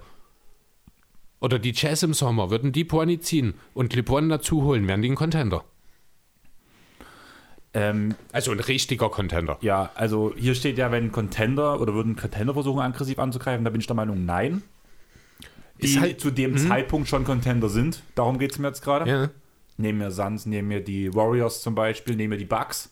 Die würden es nicht probieren. Bin ich der Meinung. Glaube ich nicht, weil das äh, ist vielleicht ist dann genau er, also nicht Borny, sondern LeBron, der eine Schlüssel, der dich vom Contender zum Top-Favoriten macht. Ja, aber er kann aber, es kann halt genauso gut auch schief gehen. Ja, das kommt Und natürlich gerade bei einem Team, was halt einfach geölt läuft, wie der aktuelle, ja, wie gut. vor der Saison der aktuelle Champion, die Milwaukee Bucks oder die Phoenix Suns. Das ist eine Maschinerie, das funktioniert einfach. Nee, also die Teams jetzt, aber gerade halt die Jazz, die ja. auch alles andere als geölt laufen in dieser Saison, finde ich, ähm, die sind halt, das ist genau dieses Team, so Borderline-Contender würde ich es jetzt mal die nennen. Die auch den Spielertyp brauchen. Ja, genau, richtig. Ne? Und da sage ich, und die Jazz sehen sich ja selbst als Contender. Ich rede ja dann jetzt auch nicht von Contender per unserer Definition, sondern von Teams, die sich selber als Contender sehen. Ähm, vielleicht sind das ja sogar die Kings in zwei Jahren. also die sich das selber ist, so sehen. Das ist genau das Team, was ich sehe, was ich Bronny holen Das ist wird. tatsächlich einfach, sehr einfach aus ja. dem Punkt, weil ich nicht glaube, dass ein komplettes Rebuild-Team das holt, weil dann setzt man schon eher auf echte Stars, weil langwieriger Erfolg bringt mehr Geld als mal ein Jahr kurz Trikoteinnahmen ja, zu holen. Das stimmt. Und danach kommt erstmal diese Sparte von den Teams, die mal in die Playoffs wollen und die holen sich dann LeBron. Ich habe das perfekte Team, die San Antonio Spurs. Bitte nicht. Das, wieso? Das musst du mir erklären. Ich finde das so geil. Also LeBron hat ja selber auch gesagt, er würde lieben gern mal für Pop spielen. Ähm, ich finde, das wäre super.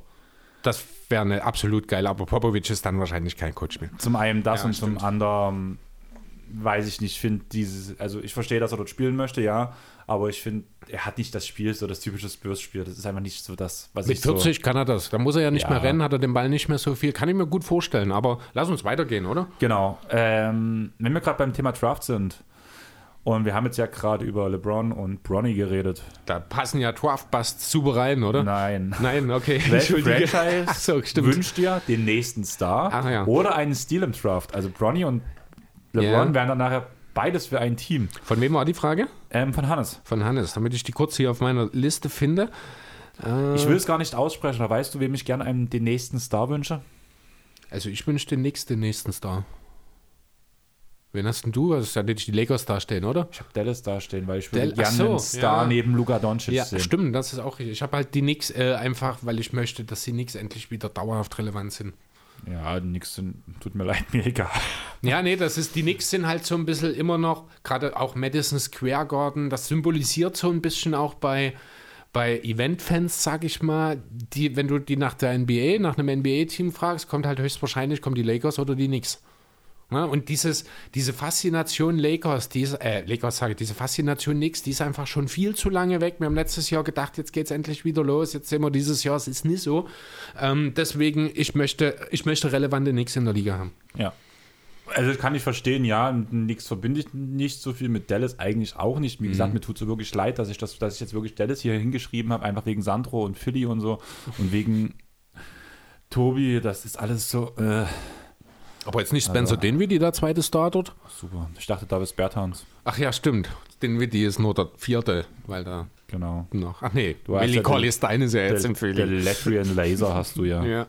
Aber ja, und als Stil, den Stil würde ich mir für die Timberwolves wünschen, weil dort noch ein richtig guter Spieler noch dazu, vielleicht so ein defensiver Kettenhund auf Guard. Aber als Star, aber du brauchst ja keinen Star mehr. Die Timberwolves haben ja. Ach nee, stimmt, wir sind ja beim Stil jetzt. Ja, stimmt, Stil, du genau. hast recht, ja. Und der mhm. Stil ist halt einfach, die Timberwolves sind zu gut, um hoch zu, hoch picken. zu picken. Und ja, deswegen stimmt. haben sie ja Potenzial, einen Stil zu landen bei einem Spieler, der durchrutscht. Ja, okay, jetzt weiß Thema ich, Tyrese Maxi mhm. zum Beispiel, auch wenn ja. er jetzt nicht in das Profil reinpassen würde, aber so nee, ich weiß, was die Qualitätsspieler. Mhm. Ja, äh, ich habe hier die Spurs tatsächlich stehen. Mit der ganz einfachen Begründung, wer so lange, so unaufgeregt und erfolgreich arbeitet, hat sich das verdient. Ja, aber die Timberwolves auch. Ja, aber die haben nie lange und noch viel weniger erfolgreich gearbeitet. Also die haben sich zumindest nie auf diesem Weg verdient. das ist eher so eine Mitleidsverdienen dann, würde ich sagen. Ich muss immer bei Game of Zones zurückdenken, bei der Folge mit Jimmy Butler. My Little Timber Poops. Aber ja, ich würde sagen, wir gehen direkt im Draft weiter und gehen mhm. zu Kruko. Wagner oder Kuminga, wen pickt ihr? Wer hilft kurzfristig und wer hilft langfristig besser? Nochmal zur Erinnerung für dich und für unsere Hörer, du hast ja wahrscheinlich bei dir mit auf dem Zettel stehen, Wagner wurde ja in Position 8 gepickt und Kuminga in Position 7. Äh, Habe ich tatsächlich nicht mit hier stehen, hätte ich jetzt auf, aus dem FF nicht sagen können. Dann bin ich schön. Bin ich äh, tatsächlich überrascht, wirklich, dass Kuminga an 7 gegangen ist. Ähm, right now, ganz klar, äh, Franz Wagner. Er bringt sofort äh, Produktion, er liefert konstant in effizienter Rolle, kann für sich und andere kreieren, ist ein solider Verteidiger, ähm, ist insgesamt einfach besser als der übliche Rookie, um es mal zusammenzufassen. Und was er halt schon, komme ich gleich dazu, weil er äh, halt auch schon Profi-Erfahrung, ich glaube bei Alba war es, ne, äh, gesammelt genau. hat. Äh, Kuminga hingegen ist halt aktuell noch sehr inkonstant in einer kleinen Rolle, hat aber in den letzten Monaten deutlich zugebracht draufgepackt. Also ich habe jetzt erst gestern, ich glaube, eine Statistik gesehen mit seinen Points per Game pro Monat, wo er jetzt schon bei 16 im Februar ist, wo ja. er, ich glaube, bei 3 gestartet hat. Also die Entwicklung ist deutlich zu sehen. Nur mal so, weißt du, wer ein Fantasy-Team hat? Ich vermute mal, jeder außer dir nicht. In unserer Liga, ja. ja, genau. Also deswegen, äh, um dann auf die Frage zurückzukommen, ich denke, im Peak wird Kuminga Wagner übertreffen. Dieser Peak ja. würde aber nicht endlos lang sein, weswegen äh, in der Gesamtkarriere Wagner vielleicht die etwas bessere Karriere hat, aber dafür Kuminga den höheren Peak. Also, ja, aber damit hast du ja beide Fragen mit Wagner beantwortet, weil kurzfristig geht ja von jetzt aus aus meiner Sicht, kurzfristig jetzt Wagner bekommen, da ist er momentan besser. Mhm. Und langfristig auf die komplette Karriere gesehen und damit bleibt es ja auch bei Wagner, weil Wagner langfristig ist, der beste ist, Spieler ist. eine Frage dann der Rolle. Ne? Genau. Also zum Beispiel Kuminga kann halt mal der Leading Scorer seines Teams werden, genau. sehe ich zum Beispiel. Ne? Ja. Das sehe ich in einem Wagner nicht.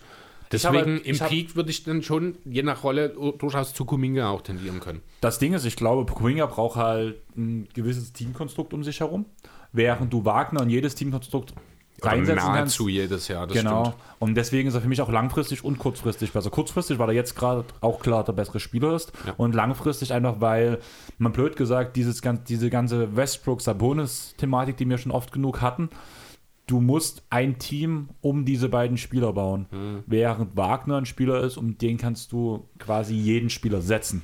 Ja, wobei Kuminga ist jetzt, also ich habe jetzt nicht super viel von ihm gesehen, deswegen kann ich seine, seinen Spielstil jetzt nicht hundertprozentig einschätzen, aber ich sehe in ihm schon jemanden, gerade, also er spielt bei den Warriors, also er kann in einem Teamkonstrukt funktionieren. Das ist, denke ich, ein besseres Team, also einen besseren Beweis dafür, als bei den Warriors zu spielen, kann es nicht geben.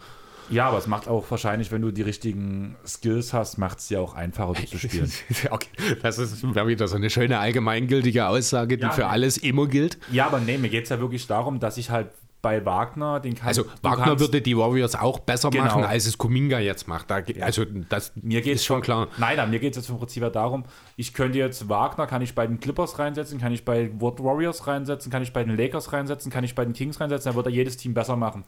Bei Kuminga ist danach halt vielleicht bloß die Hälfte der Teams davon, weil einfach sein Spielstil halt nicht auf jeden Mannschaftsstil passt. Okay, ja gut, der ist ein Rookie, das mag auch noch ein bisschen früh sein, um das zu beurteilen. Vielleicht sehen wir das in zwei Jahren ja, schon ganz war, anders, weil Kuminga halt, schon ein Topscorer der Liga ist. Kann gut sein, ich war halt ja? halt schon vom Draft kein Fan davon, von mhm. ihm, habe mir auch Ja, war schon ein bisschen eine Überraschung, dass er dort wegging. Ne? Genau, und von daher war es halt schwierig. Aber jo. ich würde sagen, Jetzt landen wir bei den größten Draft-Busts, okay. da hast du ja quasi drauf gewartet. Naja, ich wusste, es kommt noch und ich hatte die andere Frage mit dem Draft nicht auf dem Schirm.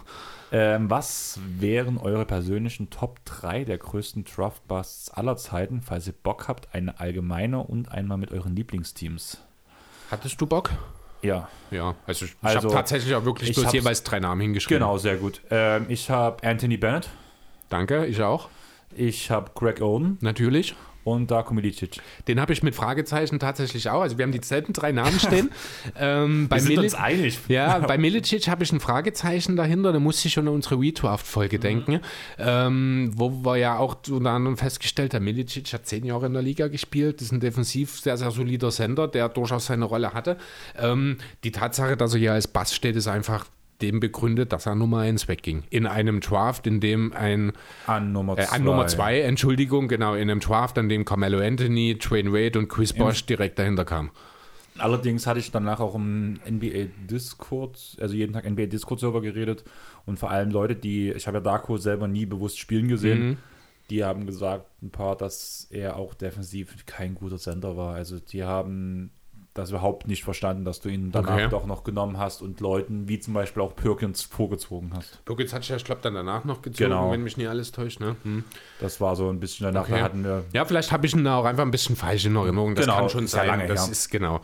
Und ich würde mit meiner Nummer, also ich habe nicht. Ich habe sie nicht gerankt, genau, ich habe nur drei nicht. Namen. Ja. Ich fange mit dem an, der am weitesten hinten liegt, sage ich mal. Mhm. Das ist im Jahr 2002 Melvin Alley an Position Eli, 12. ja. Also Eli. An 12? Okay. War ein Lottery-Pick? Cool. War ein Lottery-Pick, ja. Aber Richtig gut gelutzt. Ich habe halt geguckt, so relativ hohe Picks, weil vor allem die alten wusste ich halt nicht mehr. So alles, was ich mitbekommen habe. Hast du Michael Oliver Candy mit dabei stehen? Nein. Okay. Ja, Mann, ich wo ist das nur gerade. Nee, ich habe da keinen Clippers Draft hinter Den kenne ich gar nicht. Ist Deswegen. das nicht, ist das nicht ein Clippers-Pick gewesen? Ja, aber sag ich mal, die ganz oben waren, also jetzt habe ich bei allen meinen Picks habe ich Spieler dahinter, die auch klar besser waren. Also ich habe mir dann den kompletten Draft-Jahrgang nochmal mit angeguckt, so, okay. wo ich auch wusste von den Spielern her. Ja, bei Melvin Alley war es oder Eli waren es halt dann nur so Spieler wie Carlos Buser, dieses Prinzip, aber im Endeffekt ist es halt trotzdem halt, er hat nie was erreicht, hat sich glaube ich bloß acht Jahre in der Liga gehalten und von daher. Hm jetzt nicht so der Beste. Wer ist dein erster, den du nennen möchtest? Ähm, ja, ich gehe mal ganz klassisch. Das ist jetzt nicht der typische Draft-Bust, hat sich aber dahin entwickelt. Das ist Ben Simmons. Okay.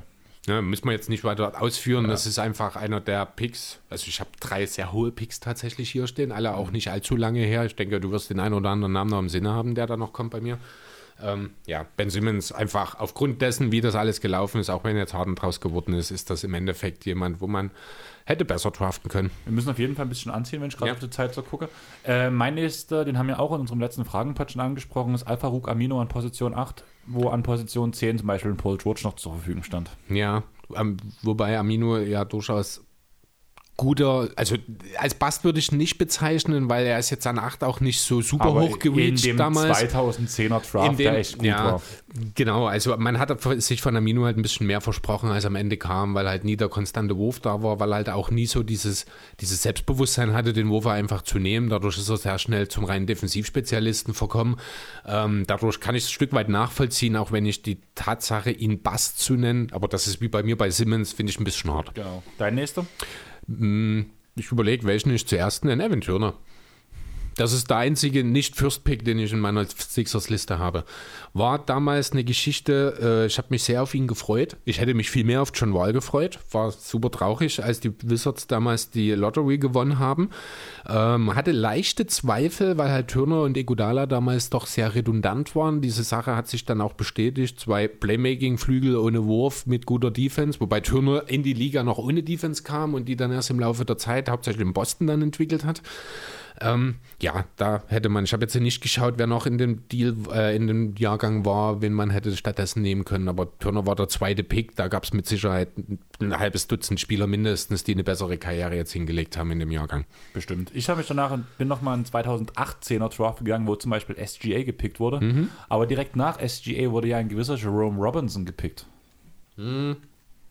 Von dem du vor gar nicht allzu langer Zeit noch ein halbwegs großer Fan warst, wenn ich mich recht entsinne. Mittlerweile ist er aus der Liga raus. Ja. der ist noch mal kurz, ich glaube, in Washington gelandet genau, in diesem da Deal. Auch, ne? Da hat er auch sehr gut gespielt. Stimmt, da hat er ja noch mal groß aufgespielt, also groß in Anführungszeichen aufgespielt, aber ja, nee, ist... Ist G-Liga mittlerweile. Okay, ja. Und ich habe dann noch Markel Fulz hier.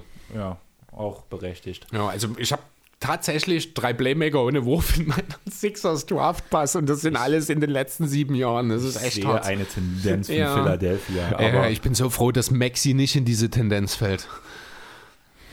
Aber Chris, ja. Hannes hat gefragt, wie steht ihr generell zur Draft? Gutes System oder würdet ihr was verändern? Äh, ich, ich würde, eine Sache würde ich gerne ändern. Ich bin komplett zufrieden. Deswegen ja. habe ich mir keinen einzigen Stichpunkt okay. gemacht. Also ich würde gerne eine Sache ändern. Das ist eine Sache, die äh, in der NFL auch schon länger diskutiert wird. Ich möchte, dass die letzten beiden Teams am Ende der Regular Season den First Pick gegeneinander ausspielen. Okay, das ist eine coole Sache. Ja, das gefällt ja. mir. Beziehungsweise könnte man Oder vielleicht Fall sogar ja die letzten vier und man macht so eine Art parallel zu den Play-Ins. Genau. genau. das wäre genau. auch so. Das, das würde ich, dass man halt einfach äh, ja um diesen Pick kämpfen muss. Ja, finde ich cool. Ne? Das gefällt mir. Aber du kannst doch, kannst du, weil ja die vier letzten ja feststellen. Die sind ja raus. Du, also das kannst du tatsächlich parallel zum Play-In-Turnier quasi machen. Ähm, dadurch ist es nicht so, dass dieses Sackert-Spiel, was es ja ist, große Aufmerksamkeit bekommt. Trotzdem hat es einen gewissen Wert, weil es für die Teams halt von Bedeutung ist und du genau. beendest das, die Saison auch einfach nochmal mit dem mit dem Ziel zu gewinnen. Ich genau. finde, das hat äh, viele positive Aspekte. Ja, finde ich auf jeden Fall. Ist eine coole Idee. Darüber so weit habe ich gar nicht schnackt, aber sonst bin ich mit dem Draft-System halt relativ zufrieden. Es wurde gut angepasst mit den genau. angepassten genau. Odds. Das war wichtig, dass man halt wirklich äh, nicht mehr so ganz hardcore tanken kann. Dazu das Play-In, was ja das Tanking auch nochmal reduziert hat. Ich finde, da ist schon ganz klar in die richtige Richtung schon äh, man gegangen.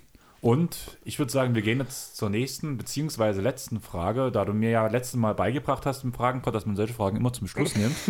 Ihr hattet euer Fabelteam mit sämtlichen Super- und Serienhelden. Welche Charaktere aus den verfügbaren Universen wäre euer Coaching-Staff? Ähm, habe ich mich schwer getan. Ich habe dann im Endeffekt drei Namen hier stehen. Ach so, ich habe für jedes, für jedes Segment, so habe ich das verstanden, jeweils okay. einen Spieler und habe das danach auf hm. Head Coach, First Assistant, Second Assistant, Offensive Coach okay, und krass. Defensive Coach gemacht. Nee, dann habe ich, äh, stand dort wirklich Coaching Staff? Ja. Dann war das mein Fehler, dann habe ich das mit dem Staff vergessen. Ich habe einfach wirklich um Head Coaches quasi überlegt. Ich würde einfach mal meine drei Namen nennen, da du es ein bisschen umfangreicher ja. gemacht hast. Äh, ich habe über Iron Man nachgedacht. Hm. Einfach gerade nach der ganzen Spider-Man-Geschichte wissen wir auch, er ist ein guter Lehrer. Ähm, ganz der logische Pick aus dem Witcher-Universum ist Wesemir. Ja. Passt. Und dann äh, für das kleine Umtriebige habe ich mir Lex Luthor noch mit aus DC aufgeschrieben. Lex Luthor, Lex Luthor. Lex Luthor ist der Erzfeind von Superman. Ach, stimmt, das hat man das letzte Mal, das hat man das letzte Mal schon ja. besprochen, genau. Ich hätte gerne eigentlich Severus Snape genannt, weil er diese spezielle Art von Lehrer ist, aber da er dort schon als Six Man bei mir letztes Mal gelandet ist, äh, bin ich tatsächlich bei den dreien geblieben, weil ich fand Dumbledore dann einfach aufzuschreiben, war mir auch zu langweilig. Und von den anderen Lehrern hat mich jetzt keiner super, da hat sich keiner aufgedrängt, gerade für mich. Okay. Wollen wir direkt mit dem Head Coach bei mir anfangen? Mhm. Mein Head Coach ist König Mickey aus Kingdom Hearts. Mickey Mouse, einfach auch in der ist ein Vorbild, wer, der immer vorangeht, der immer zeigt, wo es lang geht, der aufbauende Worte für seine Mitspieler Mitspieler in dem Fall hat, beziehungsweise mhm. für seine Spieler hat. Deswegen einfach König Mickey aus Kingdom Hearts nehme ich als Head Coach, weil er einfach auch Charisma ausstrahlt. Jo, passt. Mein First Assistant Coach muss ein bisschen was drauf haben, muss auch mal die, den ein oder anderen Kniff im Kopf haben, was der Head Coach nicht immer gleich direkt denkt, der vielleicht den Spielzug hat, dem irgendwas auf dem Spielfeld auffällt, was anders ist. Und das ist der Piratenkapitän, der es nie zum Kapitän auf der One, also ist das One Piece kommt jetzt, genau, oder? Ja. der von der Flying Lamp geschafft hat, der aber immer Kapitän am Anfang sein wollte. Das ist Lysop. Ja, okay. Ein total unterschätzter Charakter, der meistens so ist, der, weil er halt auch ein Feigling ist und alles, aber der hat immer die, wenn es danach um Pläne schmieden ging, war er der Beste. Okay. Mein Second Assistant Coach ist Nick Fury aus dem Marvel-Universum. Oh, das ist eine coole Idee. Weil er hat ja auch so ein bisschen die Avengers-Verein, wenn ich das so richtig ja, im Blick habe. Auch mit einem richtig coolen, äh, mit einer richtig coolen Aktion damals im ersten Avengers-Film. Stichwort Cotton, kann ich euch nur empfehlen, war eine coole Aktion. Schaut euch den ersten Avengers-Film nochmal an, der war echt nicht schlecht. Muss ich anscheinend mal nochmal ja. gucken. Aber ich habe da, also ich habe bloß die Filme und wo er halt immer wieder so diese kurzen Rollen und auch so, mhm. hat so eine gewisse Führungspersönlichkeit. Und meistens der Autorität. zweite Assistant Coach ist halt auch so ein bisschen meistens so ein älterer. Ja, und da musste ich so, halt, ja, genau, so der Schleifer. Ne? Genau, ne? und ja. da musste ich halt so das Stimmt, da ist Fury ist ein cooler Pick dafür, ja, es gefällt mir. Danach mein Offensive Coach, da gehe ich nach Full Metal Alchemist mit Roy Mustang, okay. Officer Royal Mustang, der die Alchemistenarmee anführt, der auch so ein richtiger Taktiker ist, der aber immer an vorderster Front kämpft und alle immer bis ans Abbrechen schleift. Okay. Und deswegen Offensive Coach. Und als Defensive Coach habe ich Officer James Gordon aus dem DC-Universum. Commissioner Gordon letzten Endes sogar. Also Officer, da hast du ja noch eine extrem frühe Version. Da ist ja Batman noch nicht mal geboren wahrscheinlich. Ja, aber, aber, klar, Jim Gordon. Äh, Als ich, Defensive Coach dachte ich. Finde ich ziemlich cool, ja. Immerhin hat er ja Gotham verteidigt. Ja, cool. Schön, schöner Coaching-Staff, muss ich sagen. Schade, dass ich das nicht so richtig. Äh, tut mir leid, Hannes, da habe ich deine Frage leider nicht ganz richtig gelesen. Entschuldige bitte. Ja, ich letzte Mal hast du halt übertrieben, da habe ich gedacht, da muss ich zumindest mir ein bisschen Gedanken machen. Ja, aber das waren jetzt alle Fragen. Ähm, wollen wir noch ganz kurz, also fünf Minuten haben wir noch ungefähr, von daher würde ich es bloß kurz mit dir ansprechen. Ähm, Chris Paul, Daumenbruch, sechs hm. bis acht Wochen raus. Ähm, problematisch, aber nicht weltbewegend, kann sogar positive Effekte haben. Ich glaube, Booker hat es auch selber gesagt. Ich freue mich für ihn, dass er jetzt mal ein bisschen die Füße hochlegen kann, so sinngemäß. Ähm, man muss natürlich schauen, dass er rechtzeitig fit wird, dass er ähm, auch in Form kommt rechtzeitig zu den Playoffs, vielleicht noch ein paar Spiele machen kann, aber sechs bis acht Wochen, das ist ziemlich genau der Cut, wenn mich nicht alles täuscht. Genau, und danach gibt es eine neue Re-Evaluierung. Also kann es durchaus auch noch mal länger dauern unter Umständen. Ja, dann genau. ist es vielleicht auch so. Gut, die erste Playoff-Runde werden sie auch ohne Paul schaffen. Das so Wobei genau. andererseits könnten unter Umständen dort auch vielleicht schon Mavs, Nuggets oder Lakers sein, die dann durchaus, äh, oder vielleicht sogar die Clippers, ne, wenn es ganz blöd läuft. Ähm, das kann durchaus auch interessant werden dieses Jahr. Aber ich denke, die erste Runde schaffen sie. Dann kommt Paul hoffentlich wieder und kann seinen verdammten Fluch endlich ablegen. Genau, also ich würde mir es wünschen, muss ich ganz ja. ehrlich sagen, außer es geht gegen die Clippers, Hannes, tut mir leid. Aber ja, sehe ich ganz genauso. Also eher das Team kann jetzt mal noch ein bisschen Rollen verteilen. Eden kann zeigen, dass er halt doch ein besserer Sender ist als er kann jetzt, Genau, offensiv nochmal eine Schippe drauflegen und das zeigen, was man eigentlich von Anfang an in ihm gesehen hat, er auch. Genau, und dadurch sehe ich es halt auch so, zumal Chris Paul auch ein Spieler ist, der halt nie lange braucht, um von der Verletzung wieder reinzukommen. Ja, also hat ja auch viel Erfahrung damit. Genau. Ähm, was wollte ich noch sagen? Ähm, ihr habt es wahrscheinlich am Freitag, also wie gesagt, wir nehmen Freitag auf, in der Story gesehen, Neon Schwarz hat ein neues Album rausgebracht und hat bei dem Song Nix, heißt der, eine, eine Basketball-Analogie reingebracht. Reiß die Schneise durch die Zone, so wie Antetokounmpo. Fand ich sehr cool, hat mich gefreut. Ich habe im ja. ersten Mal habe ich es gehört, wo es durch. Ich habe halt gesagt, ich höre mir das neue Album heute an. Ich, ich habe noch nicht mal mitgehört. Hättest du mir das nicht gesagt, hätte ich noch nicht mal gewusst. Beim letzten Mal hat mir Spotify direkt den, äh, was war das? Features, hat es mir direkt ja. auf der Startseite angezeigt. Jetzt hier nur nicht mal eine Info, dass das Album okay. gedroppt ist. Ja, und auf jeden Fall war halt, habe ich mich gerade verhört. ich so, nochmal von Anfang, weil das direkt bei Sekunde 15 oder sowas ist. Na? Ah ja, geil, ich reiße eine Schneise wie andere Dokumbo. Ja, cool. So. Machen wir dann im April in Leipzig. Ja, auf jeden Fall. Und was man noch sagen muss, Chris, meine Birnerwoche geht los, kannst du wirklich sagen. Deine Birnerwoche? Ja, also heute so, Podcast, mh. morgen ist nun Spieleabend, ist zwar auch was entspannter, aber wieder verplant. Mhm. Sonntag ist bei mir so ein bisschen Abgammeltag, vor allem wenn ich montags auf Frühschicht muss. Ja, wir kommen im Club. Montag habe ich danach Plasmaspenden. Ja, Dienstag nehmen wir die nächste Titans Area Folge auf, die danach ja. eine Woche später droppt. Was? Nee, zwei. Zwei Wochen später sogar, okay. Oder? Nö, wir haben doch. Dritter, doch, hast dritter recht, Mittwoch, ja, hast ja. recht. Ja, doch. Zwei Wochen später. Ja. Droppt ist ein bisschen weit, aber naja, ist dann halt immer so. halt so. Deswegen sind die ja möglichst, die sind ja, die haben ja die Idee, zeitlos zu sein, deswegen funktioniert das ganz gut, genau. auch wenn die ein bisschen versetzt kommen. Zumal, kleiner Spoiler, ist okay, oder? Spoiler ist okay. Kommt drauf an, was jetzt kommt. Wer Gast ist. Wollen wir das schon, ja, wollen wir das wirklich drei, Nein, drei, Wochen, drei Wochen, vor der Veröffentlichung Nein, noch nicht, oder? Nicht ja. Hast recht, hast recht. Wir machen ja eh dann über, wir müssen übers Wochenende nochmal Fragen fragen. Fragen? Ja, habe ich eh vor. Weil ja, wollte, genau. ich, wollte ich jetzt einen Tag bevor ihr das gerade hört, einen Tag vorher habt ihr schon die Fragen. Also von daher wisst ihr eh, wer noch kommt. Einen Tag vorher? Reicht das nicht, wenn wir am Montag machen? Und wir Dienstag dann schon die Fragen? Nee, ich meine Montag die Fragen, weil am Dienstag nehmen wir ja auf. Ja, ja, deswegen brauche ich Montag die Frage. So geht unsere Absprache im Podcast für euch. Nee, nee, also deswegen mache ich das Samstag, damit ich Sonntag und Montag einen Plan erstellen kann, weil du hast so, noch 24 okay, Stunden Zeit, Fragen okay. zu stellen. Ja, nee, ist in Ordnung. Deswegen machen Passt. wir das Samstag auf mhm. Sonntag, die Fragen. Ähm, danach nehme ich Mittwoch mit Philly auf, den nächsten Trash Talk Table zu den Clippers. Nur Aufnahme oder auf Twitch? Nur Aufnahme. Nur Aufnahme. Weil okay. ich müde bin. Ja, nee. Donnerstag Handballtraining. Hm. Freitag, wenn du Frühstück hast, würde ich dich eigentlich direkt Freitag gern zum Podcast aufnehmen, verführen. Direkt nach der Arbeit. Bist du da schon zu Hause? Ich habe 14 Uhr Feierabend. Ah, ah nee, um 12 Feierabend. oh, ja, Freitag, perfekt. Ne? Ich habe um eins. Da Weil das. das. würde ja ganz cool passen, ja. sage ich mal so. Da haben wir auch nicht so viel Stress. Dieses Wochenende schneide ich, nächstes Wochenende würde ich das wieder aufbürden. Weil ich Samstag dann ja auch wieder auflegen muss. In der Zille. Und Freitagabend hat mich Konrad Küchenmeister zu seinem allerersten Konzert jetzt wieder eingeladen, nachdem mhm. er jetzt wieder spielen Hab darf. Habe ich gesehen, ja, in der Chemo, ne? No.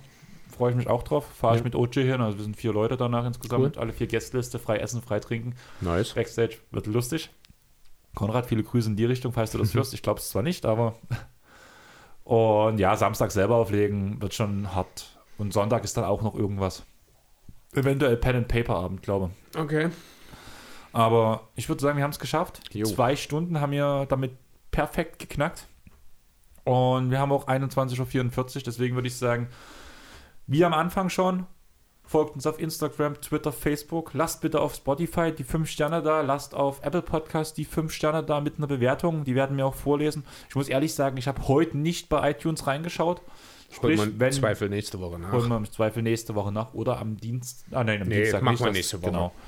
Und von daher würde ich sagen, wünsche euch noch eine schöne Woche. Passt auf euch auf. Und reingehauen. Tschaußen. Ciao. Ciao.